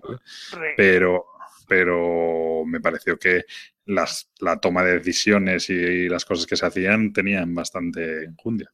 Sí. La, rejugabilidad, la verdad es que tiene bastante porque trae un montón de planetas y no vas a verlos todos eh, ni de bromas. Aparte, cada jugador tiene un, objetivo secreto que tiene que cumplir al final de la partida para que le dé más puntos eh, de victoria. Entonces, bueno, pues lo típico del jugador con más puntos de victoria, eh, al final de la partida es el que ha ganado. Generalmente es el que coloniza planetas con más valor bueno, pues eh, siempre queda ese pequeño bonus que a lo mejor vas empatado y consigue hacer la diferencia. Eh, la verdad es que me gustó mucho, es bastante estratégico, es una colocación de trabajadores con una toma de decisión de dados bastante fresca, el poder hacer acciones en el turno de los demás me pareció muy interesante y, lo recomiendo mucho. Perfecto. Bueno, pues este es el Tiny Epic Galaxies y pues es muy recomendable, juego pequeñito, aunque no es tan baratito, ¿no? 30 y algo euros, yo creo. Eh, no, hombre, creo que no. O sea, no, no llega. Ah, no, 30 y algo era la visión guay, ¿no? Eso sí, está un poco menos. La visión collector porque te trae una expansión, una mini expansión que son como planetas y, minas que vas poniendo. Está, está bastante divertida también. Vale. Entonces creo que era así sobre los 25 por ahí. Me sí, 20, 25 creo. No estoy seguro tampoco. Muy bien, pues venga, vamos ahora con mi último Eurogame, que es nada más y nada menos que Mombasa, un juego de Alexander Pfister y el artista es Clement France y Andreas Retsch. Eh, es de Pegasus, este juego, de Pegasus Spiel. 2015, de 2 a 4 jugadores y 75-150 minutos. Bueno, no sé por qué este rango, supongo por el número de jugadores. Como dije en el podcast, yo creo que está sobre las dos horas tranquilamente. Este juego me hace gracia porque es un juego que ahora la congregación de Eurogamers tuiteros están ahora descubriéndolo como locos. Y yo, gracias a un amigo bastante Eurogamer, la verdad tuve la oportunidad de probarlo nada más aterrizar de Essen y ya dije que, mira que no es mi estilo, pero que me parecía que este iba a triunfar bastante. No voy a darle más vueltas, le hace un par de episodios de él me parece un juego muy redondo para gente que le gusta un poquito el rollo también. Creo que va a tener un puntito 18XX y tal, en el sentido de que la participación en diferentes empresas y tal.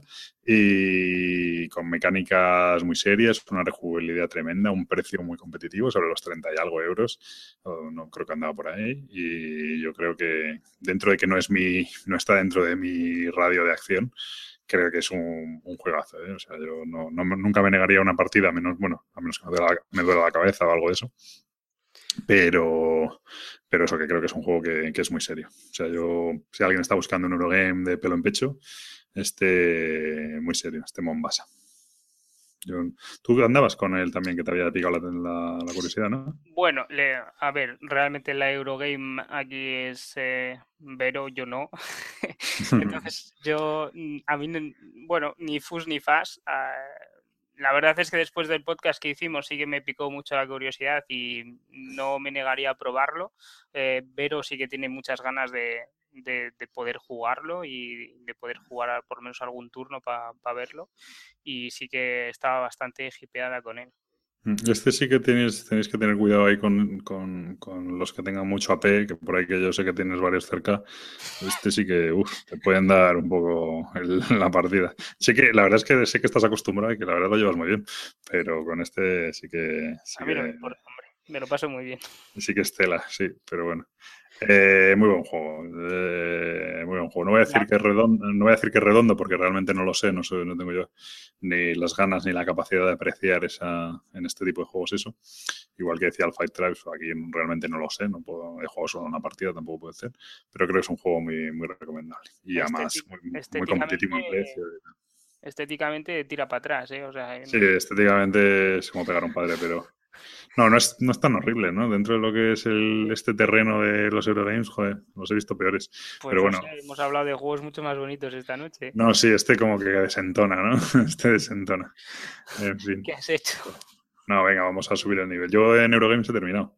Yo también. Venga, pues ya pasamos a lo que veníamos. Llevamos una hora ya para hablar realmente de lo que veníamos. Empezamos por temáticos. Eh, no sé, ¿tú tienes alguno? Sí, ¿no? Sí, sí, tengo alguno. Em, no sé por cuál empezar.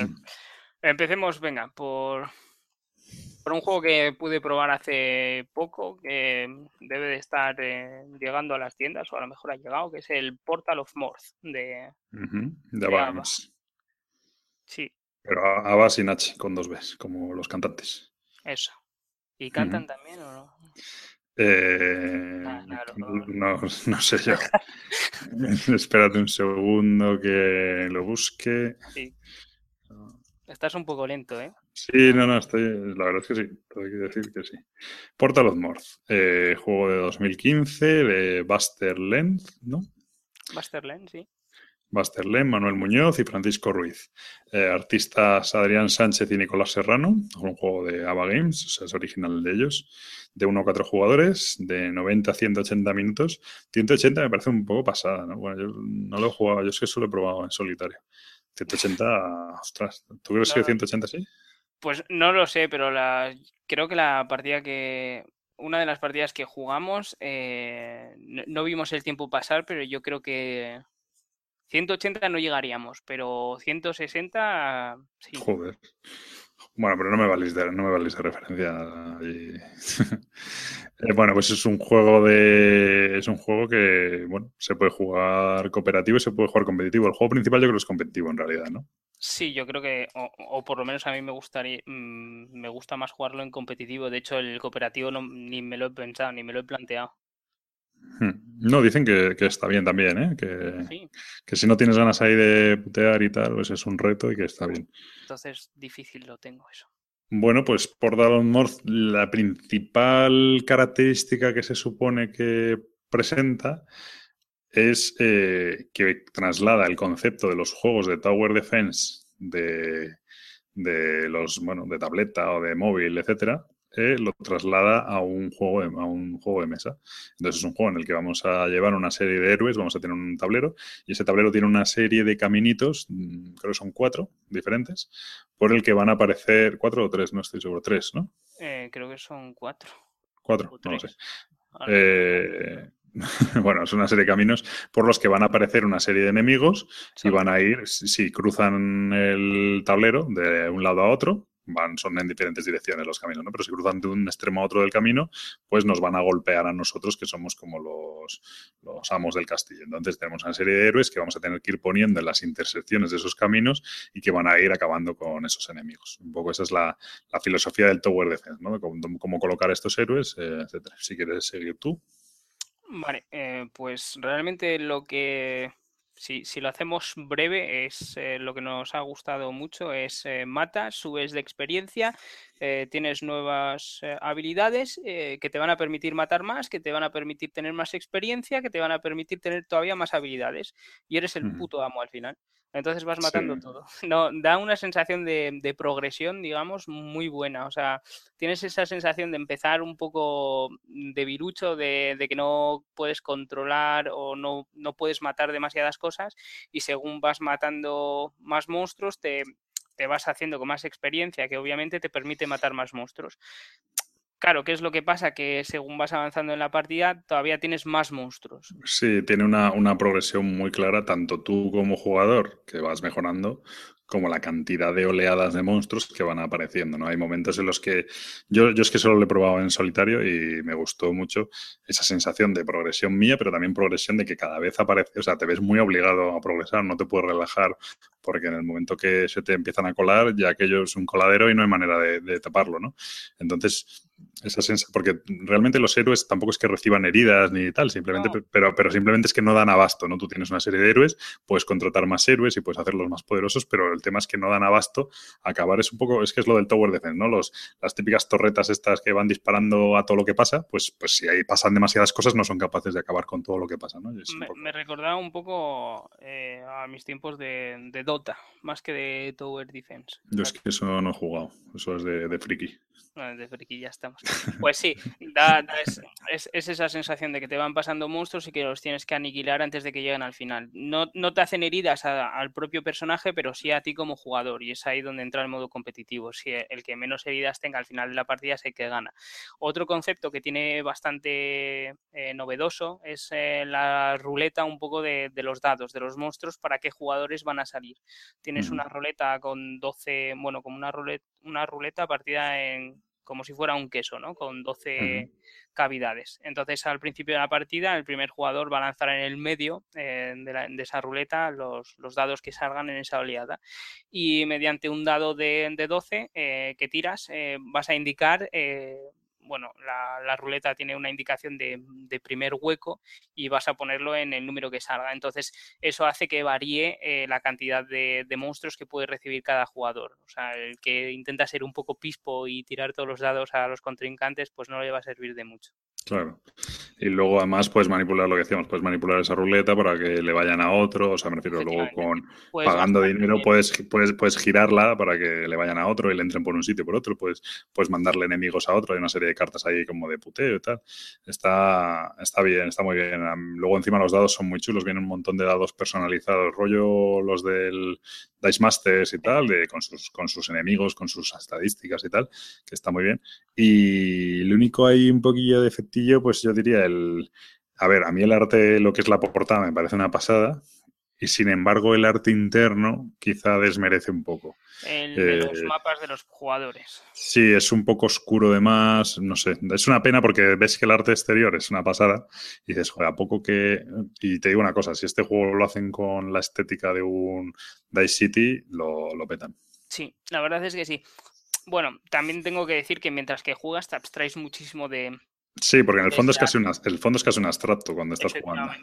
Entonces eh, te abstraes y no te parece tan feo. De, hecho, terminas la primera partida y dices, bueno, pues al final no es tan feo como, lo ves cuando abres la caja y dices, hostia, pero ¿qué es esto? ¿A, qué estoy jugando o a qué voy a jugar?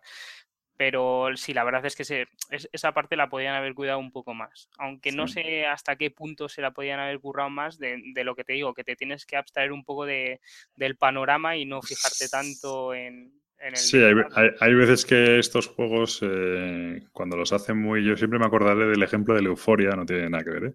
Pero Euphoria es un juego que venía en Kickstarter de, este tío de Stone Meyer Games, el primero que sacó, de dados, etcétera. Y entonces el, este, el Euphoria tenía un tablero, por un lado, maravilloso tal, perfectamente colorido, no sé qué, y uno de los tres gols que sacó es que en, el tablero, por el otro lado, lo imprimía en blanco y negro y decías, vaya gilipollez, blanco y negro, ¿para lo quieres?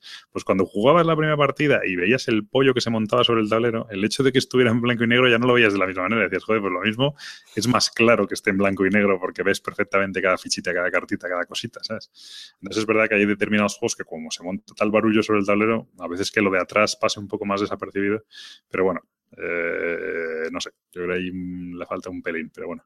Yo solo lo he probado en solitario, no puedo decir, pero sí que tiene muy buena pinta y creo que salía esta semana. Así que, bueno, ahí está. Y es un producto total, totalmente nacional, empresa nacional y autores nacionales. Así que. Yo creo que, es eso. Si te gustan los Tower Defense o, tener esa sensación de evolución durante la partida, es un juego muy recomendable. Pues venga, vamos a ir pasando a lo siguiente. Este era el Portal of Morth de Buster Manuel Muñoz y Francisco Ruiz. Eh, siguiente, otro, otro de los juegos de esos que yo considero redondos de este año. Eh, quizá no tan redondo, no tan fino, pero, pero muy, muy, muy buen producto. Que es el Roll for the Galaxy.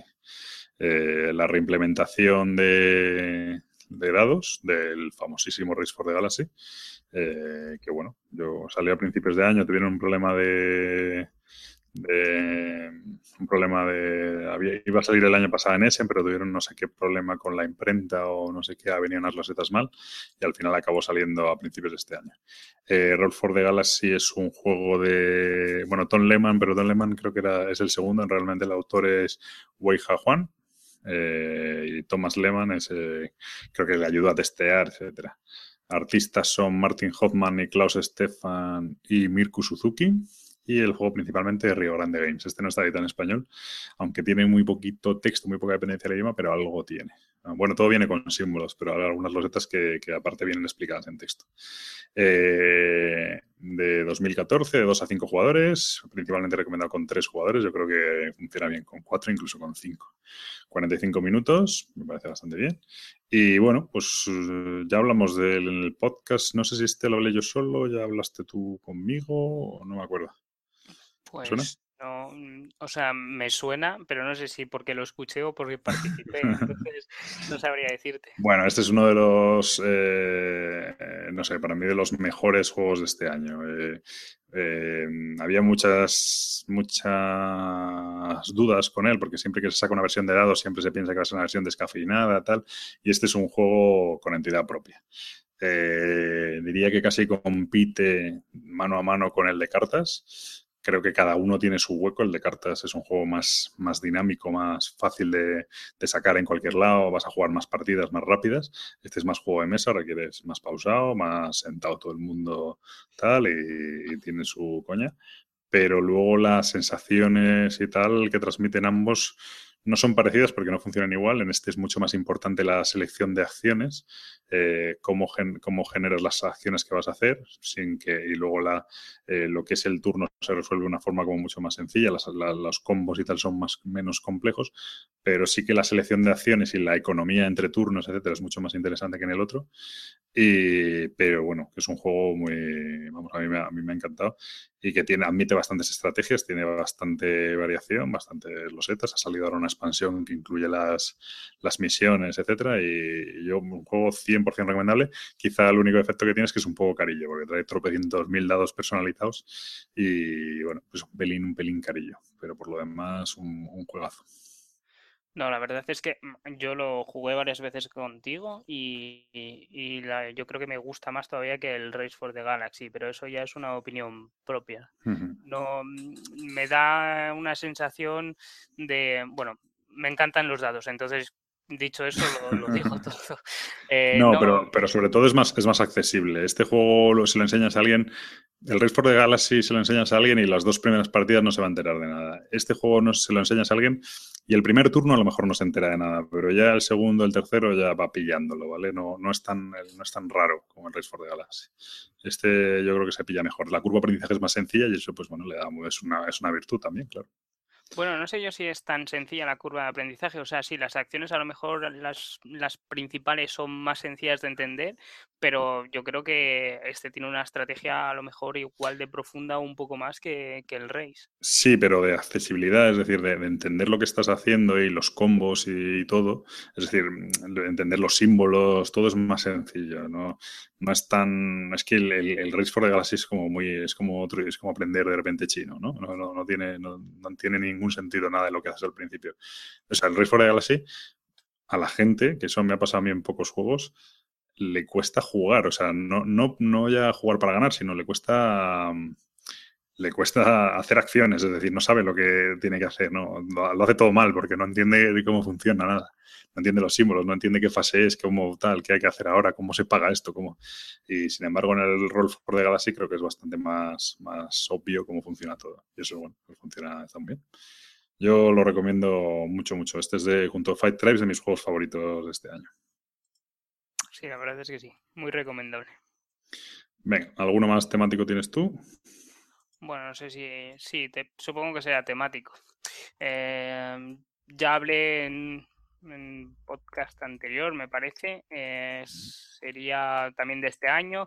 Es el eh, Ashis. Eh, ¿Cómo va el resto? No me acuerdo. El Ashis Rise, Rise of the Phoenix Born. Vale, si quieres hacer la, ficha. Eh, un segundo, que este sí que. A ver, Ashis Rise for the Phoenix Born de Plate Hat Games, ¿no? Sí. Isaac Vega es el diseñador y artistas David Richard y Fernanda Suárez. 2015, de 2 a 4 jugadores, yo creo que de 2, ¿no? Sí, eh, va, a ver, el juego a 4 no deja de ser una especie de, de ¿cómo se llama? De, de, todos contra todos. Sí, todos contra todos. Tiene mucho más sentido a 2 y luego de 30 a 120 minutos y bueno, pues una especie de juego de duelo de magos de juego de cartas que viene con mazos bastante preconstruidos, cosa que el otro día yo reclamaba en Twitter, recibí bastante apoyo. Eh, efectivamente, este juego sí que viene con una especie de mazos preconstruidos bastante potentes que luego es cierto que puedes editar, pero, pero viene con unas, como unas listas prehechas bastante, bastante serias. Sí, sí, no, la verdad es que sí. Eh, o sea, para ponerse a jugar es verdad que normalmente los juegos de, construcción de barajas suelen ser un poco complejos a, coger en mano por, por el tiempo que, requiere y la dedicación de, de, realizar un mazo que funcione, ¿no? Y de jugar contra gente que también dedica tiempo eh, a realizarlos y que no es tan sencillo. Entonces esto lo que te trae es eh, una caja básica que te dice muy bien, si no, si eres un poco vago y o no tienes tiempo o no te gusta, pues ya te viene con unos mazos preconstruidos en la cual puedes ver un poco la estrategia de diferentes eh, eh, Phoenix Born de diferentes, mm, bueno, sí, hechiceros, magos. Y cada uno va un poco enfocado a, cómo, a cómo se jugaría, ¿no? Entonces es muy divertido porque tú puedes coger un mazo al azar y, abrir la caja y jugar ya inicialmente. Otra, otra de las cosas que tiene muy divertidas es que tú eliges tu mano inicial, no es una mano al azar. Eliges las cinco ah, es verdad, es verdad, eso, está muy, eso, está muy, bien. Sí. Eh, eso le da otro punto de estrategia bastante eh, chulo, porque bueno, igual es lo mismo, te recomienda el, eh, supongo que el propio autor te recomienda unas cartas de inicio y, con esas pues te permite jugar ya el primer turno. Aparte el recurso de invocación de las cartas son dados que tienes que gestionar, entonces te da una gestión en dados en vez de en recursos que bajas de, tu mano. Y se divide en dos mazos diferentes, uno que son un poco las invocaciones ligadas al mago y otras que es eh, tu baraja principal. Bueno, pues eh, em, no voy a extenderme mucho más porque ya hablamos en, en anteriores podcasts, me gusta mucho porque le da un toque. Es. Tengo la impresión de. Mm, o sea, son, son muy diferentes, ¿no? Porque otro juego que me gusta mucho de cartas es el, el Maze Wars. Eh, me gusta muchísimo. Y sin embargo, este le encuentro eh, esa profundidad sin esa implicación de realizar un mazo con 10.000 10 mm, anotaciones particulares de qué hace cada cosa. Este es un juego mucho más limpio. Entonces, mucho más fino, sí mucha gente dice que, es, que no deja de ser un estilo de Magic, sí, pero es un estilo de Magic con, algo de frescor, algo, algo novedoso. Y hmm. entonces eh, yo creo que le da bastante profundidad. Aparte, realizar tu mazo es bastante complejo y se puede hacer de muchas maneras. Entonces, si, si a la gente que le gusten los juegos de carta, yo creo que este le va a gustar mucho y que no se quiera complicar en, saber qué mazo tiene que hacer o intentar mirar por internet porque vienen unos mazos muy, muy recomendables. De hecho, con una baraja podrías jugar a cuatro jugadores sin ningún problema. Sí. Em, con una caja dices, ¿no? Con la caja, básica. sí.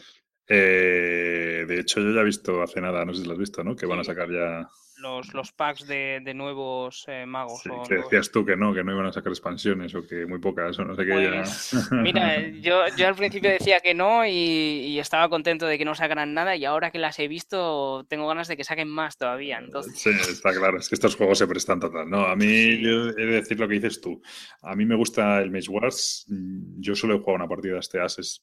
Creo que me gusta más el Maze Wars pero esto es un juego mucho más eh, sencillo, mucho más asequible, no porque sea menos profundo, sino porque es más fácil entrar, no tiene esa complejidad de, ya no de reglas, que también yo creo que son más complejas las reglas del Maze sobre todo de, cantidad de acciones y de, y de, eventos y de historias tontas que hay que aprenderse de, los traits, ¿no? que le llaman el, en el Maze Wars. Y aquí es bastante más directo, bastante más, más elegante, por así decirlo. ¿no? Entonces, bueno, es un juego que funciona muy bien, yo lo veo. O sea, eh, el Maze Wars no deja de ser un juego increíblemente bueno, o sea, es, es, increíble y a mí me, mm, puede ser que me guste mucho más que, este Asis. Lo que sí eh, puedo decir es que este Asis va a haber muchísimo más mesa que el Maze Wars. ¿Por qué? Porque el Maze Wars em, ya tengo que dejar mazos a personas, a, gente con la que vaya a jugar y explicarles todos esos rasgos que tiene cada carta.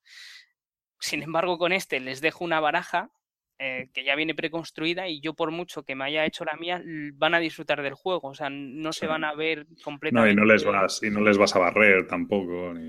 Efectivamente, entonces no, no, mm. no, es lo mismo. Yo con este juego sí que lo podría sacar con cualquier persona. El Maze Wars me encanta, lo jugaría cada vez que pudiera, pero te limitas a, jugarlo siempre con gente que, sabe de, de, qué está hablando, de que se ha hecho su mazo y de que tiene conocimiento de, del juego.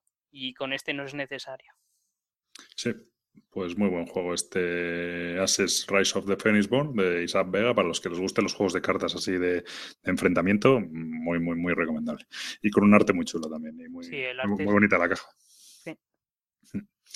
Bueno, pues yo voy a pasar al siguiente temático, el mío ya es el último, que es nada más y nada menos que el juego del momento, Pandemic Legacy, eh, porque te ríes, diseñador, diseñador Rob Daviao y Matt Leacock. Eh, ahora mismo está el número 2 de la BGG, este juego.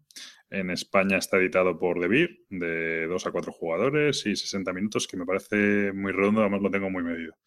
Eh, eh, no, lo tengo muy medido porque como juego una detrás de otra, sí que sí que juego una y digo, y digo, a ver, que queda una hora, tal, yo creo que nos da tiempo a otra, perfecto, tal. Y, sí que funciona muy bien. Para mí, esto ya sí que va menos del balance y va más hacia el juego de las navidades. Yo sé que es muy trendy decir esto, pero eh, yo no tendría ninguna duda de regalar este juego a alguien o de comprártelo para abrirlo en Nochebuena y estar jugando hasta el Día de Reyes e intentar pasarte la campaña en Navidades. Que luego lo tienes que guardar en un armario y lo juegas dos veces el escenario final y tal. Vale, pero la experiencia de juego, eh, de momento, merece la pena. No voy a decir es una locura, es increíble, no habéis visto nada igual, no tal. No es eso, pero sí que genera una adicción bastante interesante. Yo eh, lo empecé a jugar con Gaceta de los Tableros y el chico Gaceta de los Tableros y con Michael de Cuarto de Juegos y fenomenal, tal, no sé qué. Eh, grabé el podcast del otro episodio y mi mujer me vino y me dijo, claro, es que me dijiste que lo ibas a jugar conmigo, luego te fuiste a jugarlo con ellos y ahora he escuchado el podcast y me apetece jugarlo. Entonces, en vista de lo cual, a pesar de estar jugando ya una campaña con, con otra gente, decidí comprarme otra caja, bueno, este, la caja de la otra no es mía, pero, pero decidí comprarme yo otra copia del juego para jugarlo con, con, mi mujer y con mi primo, que juego mucho con ellos.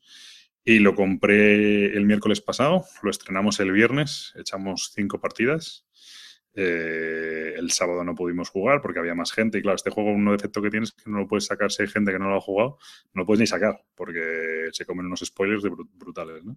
Entonces el sábado no pudimos jugarlo y el domingo volvimos a quedar para jugar y echamos otras cuatro partidas. Es decir, en nueve partidas en casi menos de 48 horas. Eh, y yo llevo, si no me equivoco, 17 partidas en menos de un mes a este juego. Con eso creo que puedo decirlo todo. Y mira, y repito, Pandemic, mm, normal, el normal no me gusta mucho. O sea que, yo el único defecto que le veo es que llevo 17 setups en, un mes y estoy hasta las narices. Pero bueno, mete la carta de epidemia en medio de los cinco más, no sé qué, tal, un coñazo. Pero por lo demás, eh, muy bien. ¿Gabriel? Sí, sí, sí. ah, vale, vale, que te me has quedado ahí traumatizado. Estoy traumatizado solo por, por nuestra Pequeña cagada, o sea que no... Yo no, digo nada, tú sabrás si quieres compensarte. Eh, a mí me parece, una, me parece un, juego, creo que es un producto estupendo y creo que merece la pena jugar la experiencia completa. Mm, que se pone de moda esto de los Legacy y la gente empieza a sacar chorradas, pues oye, pues habrá que empezar a filtrar. De momento, mm, creo que andarse con complejos de no me gusta esto, tal, no es necesario romper las cosas, simplemente cuando un personaje muere, si no quieres no lo tienes por qué romper, lo guardas debajo del inserto, no vuelves a usar hasta que acabes la campaña y ya está, no es necesario romper nada, pero bueno, sí que puedes pegar las pegatinas en el tablero, nosotros hemos puesto hasta el nombre de las enfermedades en el tablero, hemos escrito los nombres de los jugadores de las fichas y, de hecho tiene su gracia, ¿no? Porque luego va quedando una serie, una impronta sobre el tablero, una impronta sobre todos los componentes del juego que te hace recordar toda la, historia que hay detrás, ¿no? Entonces, eh, yo creo que, merece la pena probarlo y, realmente si tuviera que recomendar un producto para comprar estas navidades a alguien que es bastante jugón, etcétera, y que tiene un grupo así muy definido y que de hecho en estas navidades va a poder aprovechar mucho para jugarlo, recomendaría sin lugar a dudas Pandemic Legacy. Sí, la, verdad es que eh, lo, compramos entre varios para jugarlo y después de, una partida únicamente eh, y una gran cagada eh, la experiencia es muy buena. La, cagada viene porque hemos abierto cajas antes de tiempo y hemos completado las instrucciones eh, antes de, que nos lo pidieran el mazo de Legacy. Eh, no nos dimos cuenta y nos vinimos arriba leyendo las instrucciones y dijimos, pues aquí hay que pegar y entonces empezamos a... a ver, para que la gente lo entienda, las instrucciones vienen, una, vienen unos huecos en los que te pone pegatina de reglas J, pegatina de reglas F, pegatina de reglas K, ¿no? Entonces tú eso se supone que empiezas sin eso y tú empiezas a jugar con como está. Pero según va avanzando el juego, el mazo Legacy te dice, abre ahora mismo la pestaña J. Entonces tú vas a la J y te dice, pega esta pegatina en donde la pegatina de reglas J. Entonces vas, coges la pegatina, la pegas y ahí hay una regla nueva que te dice cómo se usa no sé qué elemento. ¿Vale? O qué cambia en el juego, ¿no? Bueno, pues aquí eso hay que hacerlo según te lo va diciendo el mazo Legacy, es progresivo. Bueno, pues aquí el equipo este pues decidió que, joder, aquí hay un hueco para pegar una pegatina, pues abre la solapa y la pegamos, ¿no? Pues, a ver, claro, entonces... Creo que tiene arreglo y tal, y porque claro, no, entendían nada, no sabían, no entendían nada, Claro, tampoco es muy grave, o sea, hemos abierto ahí un montón de cajas, no todas. Eh... no, me, hagas spoiler, que solo voy por julio. No, no, no. y, tú vas por enero. No, no, no hay ningún spoiler, lo prometo. Eh, pero sí es verdad que es, es, un poco lo que decías, ¿no? Que si no quieres romper ningún componente, he estado mirando para arreglar este estropicio y sí que hay posibilidad de, volver a resetear un poco el juego. Entonces, si no, no rompes nada, no, no haces el cafre con el juego, porque también incita a ello, o sea, no... Quiero, quiero decir, por hacer la gracia, pues a lo mejor alguna carta de Legacy sí, que te cargas. No, no sí, la primera que te dicen, no tal, bueno no, no es que sea eh, determinante para el juego ni... A ver, yo creo que nadie, se, que nadie se lleva engaño. Volver a rejugar la campaña es eh, poco menos que imposible, más que nada porque el tablero queda lleno de pegatinas y de historias y tal. Bueno, he visto unos trucos muy chulos para que no te queden justamente pegatinas. Pero... Al final te compras otro, o sea, en trucos y tonterías te vas a gastar 25 o 30 euros, al final te compras otro. O, te esperas a que salga la, temporada 2 y ya está, es que no tiene sentido. Yo, o sea, que no digo que sea imposible, me refiero que es complicadísimo. Entonces, eso no, pero bueno, yo creo que si vas a poder jugar al básico ignorando todas ese tipo de cosas todo el tiempo que quieras y vas a poder jugar probablemente al escenario final todas las veces que quieras, con lo cual con eso, si encima le valen las expansiones y tal. Pero bueno, sobre todo hay que centrarse en la, campaña principal. Yo llevo nueve partidas y llevo seis meses completados, así que la proyección que llevamos es eso de 17 y 18. Así que creo que vamos, y encantados. ¿eh? con todos los que estoy jugando están deseando a ver cuándo quedamos para, para jugar otro, otra, otra vez otra sesión de tres o cuatro partidas. Así que la sensación que te deja es eso, justamente, de, que acabas la partida y dices, hostia, yo quiero saber cómo sigue esto, necesito seguir porque veo que esto va a ser algo chulo y, y aún habiendo, aún habiendo abierto varias cajas, eh, no te enteras de nada. O sea, que si quieres seguir jugando para enterarte de qué es. O sea, que no os preocupéis si hacéis la misma cagada, que espero que no. El, momento, el momento de conversación contigo por chat, en plan, ¿este, este, componente para qué sirve? Y digo, ¿y, tú qué coño sabes si estás en enero porque has visto ese componente? O sea, no sé, un poco... Fue bastante... Fuimos, pispos y abrimos las cajas sin romperlas. Entonces, bueno, todo, todo tiene solución, no hay, no hay ningún problema. En fin. Eh, eh, pero, pero es eso, por la experiencia de juego sí que es muy recomendable y, la verdad es que eh, o sea, ha creado bastante hype, pero yo creo que es, es, lícito. O sea, la experiencia que te da de ver cómo vas avanzando es muy divertida. Sí, sí, sí, es un juego que, que, bueno, es un concepto bastante nuevo y que está muy bien hecho. Entonces, bueno, yo tengo que ver lo que está por venir. No sé si me seguirá sorprendiendo, pero de momento muy bien. Dicen que, vuelve a sorprender bastante eh, por agosto, por ahí, pero no sé. Ah, bueno, espero que no haya llegado ahí. que no hayas llegado ahí abriendo cajas, ¿no? Sí, efectivamente. Madre mía. Eh, pues eso, este Pandemic Legacy para mí, si hay que recomendar un juego para estas navidades, recomendaría Pandemic Legacy, sin duda. Sin dudarlo, sí. Eh, yo de temáticos ya nada, ya solo me queda una Meritrash. Pues yo acabé también entonces, dale a la Meritrash. No, hombre, si quieres un temático. no, no, no, no, no, no, no, no. Seguro. Además, coméntalo aunque sea de pasada, joder. Eh, que no, que no, no, creo que no tengo ninguno. Bueno, es que puede ser Ameritrash, entonces da igual. Tú, tú, dale, adelante. No, no, te toca a ti con los Ameritrash, venga. Vale, pues un Ameritrash. Eh, bueno, este ha salido este año, aunque estaba previsto hace la tira. Em, voy a hablar de él habiendo jugado una partida y muy justa, ¿vale? Sin terminar. Eh, que es el Crossmaster Quest. Ah, ostras, sí, sí, sí, sí, ese sí que me llama la atención. Porque mira que a mí el Crossmaster, mm, pero este... A ver, ¿qué es lo que ha pasado? Que sí, ¿Por qué sin terminar? Porque nos pusimos a jugar y tuvimos que dejarlo precipitadamente, pero por, razones. Entonces, lo que mola mucho y a, grandes rasgos es que es una especie de sandbox. Eh, para que no sepa qué es una sandbox, es como un mundo abierto, ¿no? En el que puedes hacer de todo. ¿Vale? Em, ¿Qué es lo que me ha gustado mucho? Que tengo la impresión de jugar a un videojuego tipo Diablo. Eh, tienes una, una, pantallita, o sea, un tablero de personaje. Bueno, eh, ¿quieres hacerle la ficha lo primero? sí, bueno, ya me, ya me, había salido, ya estaba mirando las imágenes porque había saltado lo de la ficha. Eh. ahora, vas a decir, vas a decir que tarda mucho. A ver, aquí este no tiene ni autor porque estos son así de chulos. Entonces solo tiene editorial. que entiendo que la editorial original es Ankama, ¿no? Sí. Ni idea, pero bueno. 2015, de 2 a 6 jugadores. Eh, no pone el tiempo de juego. la verdad es que la ficha, como si me la hubiera ahorrado, porque vaya ficha tiene la de que esto, ¿no? eh, pues nada, no tiene tiempo de juego, más de 12 años y, eso, y, ya está. Basado en Crossmaster, en el Crossmaster original, que es, el, que es el juego este de las miniaturas chivis que vienen prepintadas súper chulas. Sí, que técnicamente es un juego de 2 a 4 jugadores en el que estás en una arena y tienes que acabar con el con, o eh, con los contrincantes. El otro es un juego de escanamuces y este es un dungeon crawler, entiendo, ¿no? Bueno, un dungeon, sí, sí, un dungeon crawler, pero no tan crawler.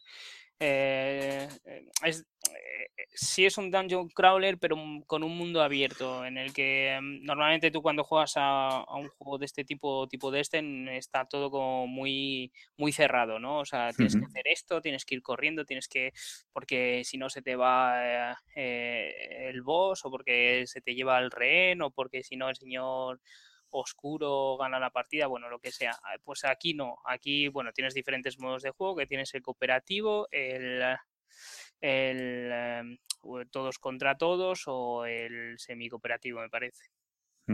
Eh, lo, lo, que decía, que me gusta en el sentido de que tienes un montón de cosas permitidas, eh, que puedes hacer varias acciones, que tienes como eh, destrucción de, los componentes del juego. tienes un árbol, lo destruyo para obtener madera, porque la madera me va a servir para poder crear una espada. Entonces vas evolucionando así tu personaje. Que no tengo suficiente espacio en el inventario de mi personaje, pues voy a comprar más espacio, gasto monedas y libero una casilla de, de, de, mi bolsa del personaje. Entonces es eso. Eh, ¿Qué es lo que no me gusta? Pues a veces ese, em, eh, ese mundo tan abierto, con, tan, tan permisivo de... Em, estás haciendo una aventura, ¿vale? Que tienes que matar, pues yo que sé, a un monstruo y eh, el resto de gente está a lo suyo. A que si destrozo un árbol para crearme una espada más fuerte, que si hago no sé qué, que si hago no sé cuánto. Entonces, tanta permisión, eh, digamos que lo, lo, lo, lo, ¿cómo se dice? Lo, lo baja un poco, no, no es bajarlo, es se hace un, un pelín a lo mejor no tan divertido como podría. Menos épico, ¿no? Sí, menos épico, sí, digámoslo así. Entonces, em, es, es, muy parecido de base al Crossmaster, lo único que va añadiendo varias acciones. De hecho, los componentes suelen ser eh, muchos del Crossmaster. Puedes utilizar figuras de, de los Crossmaster de, de, la arena, digamos, y de las anteriores eh, temporadas. Y, y, lo guay que tiene es que vas desbloqueándolo todo. Eh, realmente vas desbloqueando las acciones de los personajes porque también están ocultas, vas desbloqueando sitios de tu inventario, vas eh, obteniendo cosas que vas destruyendo, vas haciendo acciones, vas eh, intentando matar monstruos, obteniendo lo que te sueltan los monstruos para seguir en la aventura, te puedes incluso pegar con el resto de jugadores, etcétera. Pero el problema de ser tan abierto o, o, lo, o, lo, bueno que tiene, que es que es abierto y también su defecto, su problema. Sí, que no, que no, que al ser tan abierto no te genera una sensación de historia, un poco lo que hablábamos del Legacy, ¿no? genera esa sensación de avance tampoco en una historia, sino que podías estar pegando a ese bicho como lo que dices tú, buscando un cofre como no sé qué. Sí, es eso. Entonces la gente se despista un poco y pues no sigues una trama en concreto. Entonces, bueno, pues se va y se puede hacer bastante largo. Pero bueno, es... Eh, Lo que es espectacular es... la cantidad de componentes y la calidad, ¿no? Y además no era especialmente caro este juego. No, no es, no es, para, no es para nada caro. O sea, con la relación de componentes que trae, me parece bastante barato. Y em, la calidad de los componentes es muy buena. Además, trae unos insertos muy buenos. Tanto como si tienes la caja en horizontal como en vertical. ¿Vale? Para ti que no te gustan. Pues si no tiene tapa, no me gusta es que tienen tapa. Tiene tapa, bueno, qué bueno. Tiene, tiene, dos con tapa, de hecho. Y nada, los personajes son muy chulos, o sea, no, hay nada que decir. O sea, si, si te gustaba ya el Crossmaster, este sigue con el mismo estilo, con los mismos componentes, con la misma calidad y muy, muy divertido. Pues fenomenal. Pues ese es el Crossmaster Quest, basado en Crossmaster Arena, que paradigma de la es así bonito, desde luego fenomenal. Y yo voy con mi siguiente, bueno, mi, único Ameritrash y mi último Ameritrash, que como muchos sospecharán, es el Star Wars Imperial Assault eh, de Justin Kemprinen, Corin Conixia y Jonathan Jink. Montón de, artistas, así que no vamos a comentarlos. Y eh, editado originalmente por Fantasy Flight y en España por Edge Entertainment, de 2 a 5 jugadores, 90 minutos, etcétera. No hay mucho más que hablar de este juego, ya hicimos un especial sobre él. Para mí, otro de los productos redondos del año es en la categoría Meritrash. Eh, una franquicia perfectamente explotada, pero con un juego con una profundidad tanto en modo campaña como en modo escaramuza brutal. El hecho de que encima incluya las dos partes, el modo campaña muy temático, muy interesante, con, con un modo que encima en el que el malo se siente realmente eh, se siente realmente que no tiene que contemporizar ni que, ni que tampoco se siente abrumado por lo, o sea, que está muy equilibrado, o sea, realmente el malo siente que tiene que darlo todo para ganar las partidas y para llevar a los, a los al límite y con un modo escaramuza que se presta a un, a un sistema de juego competitivo tú lo puedes jugar por tu cuenta como quieras y es muy divertido, pero también se, presta a un juego organizado que ya se está demostrando que funciona muy bien, con partidas muy épicas, escenarios totalmente diferentes, en multitud de escenarios, eh, al más puro estilo, pues eso, multijugador de estos de como un Call of Duty, o sea, una, una pasada. Y bueno, millones de expansiones, tema por todos lados, Star Wars por todos lados y, y para mí es un juego caro, pero es un juego muy, muy, muy, muy recomendable y con la, lo que dicen siempre los de Netrunner, con la caja básica se puede jugar un montón de partidas. Yo, solo me he comprado como 10 expansiones, entonces, bueno. Pues eso, Imperial Assault, una, una pasada de juego. Sí, la verdad es que sí. Mira que desde, bueno, desde que hicimos el podcast yo solo he jugado escaramuzas y el modo campaña sigue sin, sin atraerme. O sea, es, es, es, un poco lo que comentábamos, ¿no? la, campaña, la campaña es que si no, si no la. De hecho, yo tengo ahí una empezada.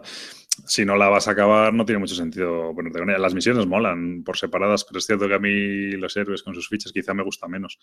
Pero, pero si no tienes intención de. Es lo malo de estos juegos es que si no tienes intención de jugar varias, pues como jugarte un Pandemic Legacy el mes de enero, pues muy bien, muchas gracias, pero si no juegas el resto, pues no tiene mucho sentido, ¿no? Y aquí pasa un poco igual, la gracia de este juego, una de las ventajas es que han sacado, que han sacado este, estas, esta, este modo escaramuza y luego encima también puedes jugar misiones sueltas. Realmente tienes un montón de misiones. Podrías jugar un, modo campaña breve, misiones sueltas. La, la, primera expansión trae como una mini campaña que puedes jugar incluida dentro de la campaña principal o, aparte. Entonces, bueno, pues jugar esas campañas de tres o cuatro escenarios. Y, bueno, es un pues poco a modo de Descent, igual. Sí, como el Descent. Claro, yo entiendo que tú tienes Descent y ya estás habituado a ello y tal, y ya meterte en otra campaña de estas es otra una historia. Pero, pero bueno, eso. Encima, además, esta semana sale la peli Star Wars, así que cae que ni pintado. no, es súper recomendable y sobre todo el, para mí el modo escaramuza es de lo mejor que tiene este juego. Hmm. Yo ya no voy a dar más la burga a este juego, con este juego porque ya me... Te van a caer manos. Sí, me dijeron, me pusieron, me pusieron verde. La verdad es que es cierto que hace bastante que no lo juego. Siempre digo que tengo que jugarlo, tengo que jugarlo. Pero hace bastante porque, bueno, con la fiebre post-escena ha sido brutal. Pero, pero vamos, para mí 100% recomendable. Imperial Assault. Eh, no sé, ¿tú tienes alguno más? Eh, no. ¿Seguro? Seguro. No pasa nada. Aunque pueda, si, tienes ahí una lista de, de, 100 más, los comentas corriendo y ya está. No, no, hombre, no. Vale. Vamos a ser buenos. pues esto ha sido, como siempre, nada, no, no, bajamos de la hora y media, ya nos maten. Eh, esto ha sido el repaso de un poco, en mi caso, balance del año.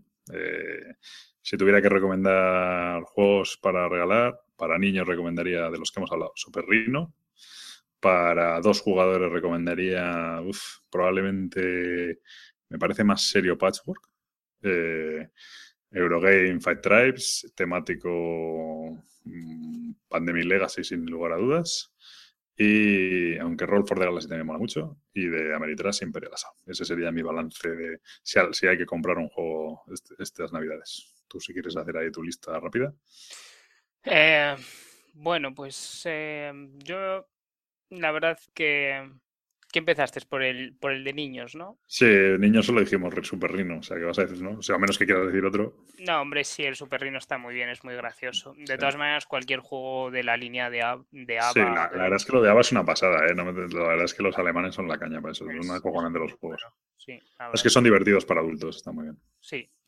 En dos jugadores yo creo que también recomendaría el Patchwork, aunque el Seven Wonders Duel da también mucho de sí, pero es que están ahí, ahí, o sea, no, no mm. sabría cuál decir.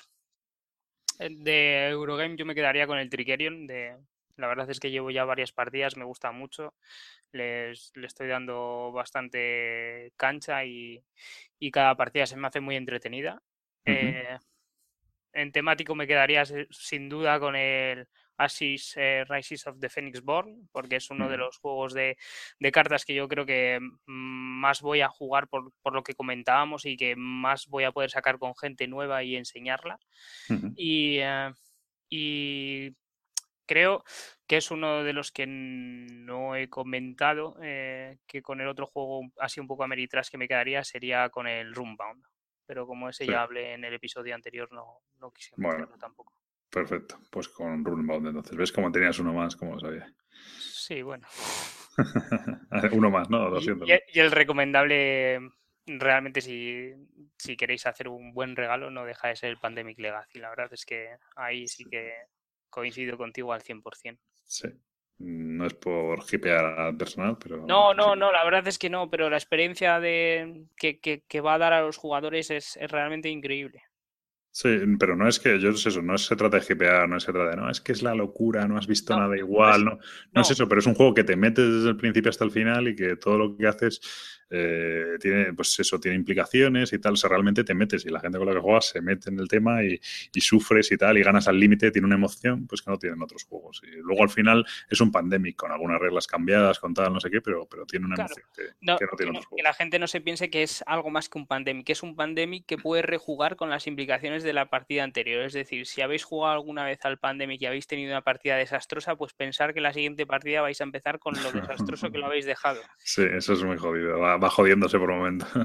Entonces, ahí, ahí está un poco la gracia de, del Legacy, pero es recomendable por la experiencia. Muy bien, pues yo creo que ya es suficiente por hoy. Aquí lo podemos dejar, así que si quieres despedirte. Pues nada, nos vemos en el siguiente. Sí, que ya será uh, a la vuelta ¿no? de fiestas. Bueno, a ver si ya vemos cuando, cuando cuadramos. Muy bien, pues nada, hasta la próxima. Un saludo.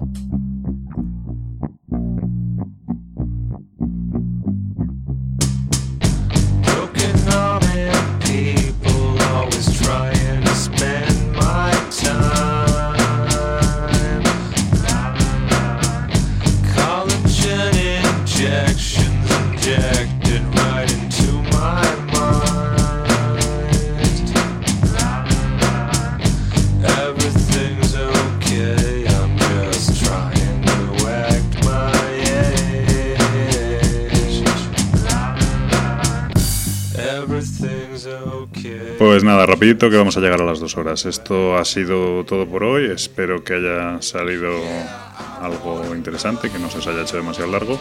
Eh, intentaremos grabar a lo largo de las fiestas, aunque no prometo nada, porque ya se sabe que estas fechas, aunque es cuando más tiempo se supone que tiene, al final siempre nos liamos. Pero seguro que, que algo podemos hacer y a ver si podemos volver con la con la estructura habitual que ya llegamos. Espero que lo hayáis disfrutado y sin más, si queréis contactarnos, pues como siempre, Twitter, BSK, como sea, somos fáciles de encontrar. Así que un saludo a todos y felices fiestas.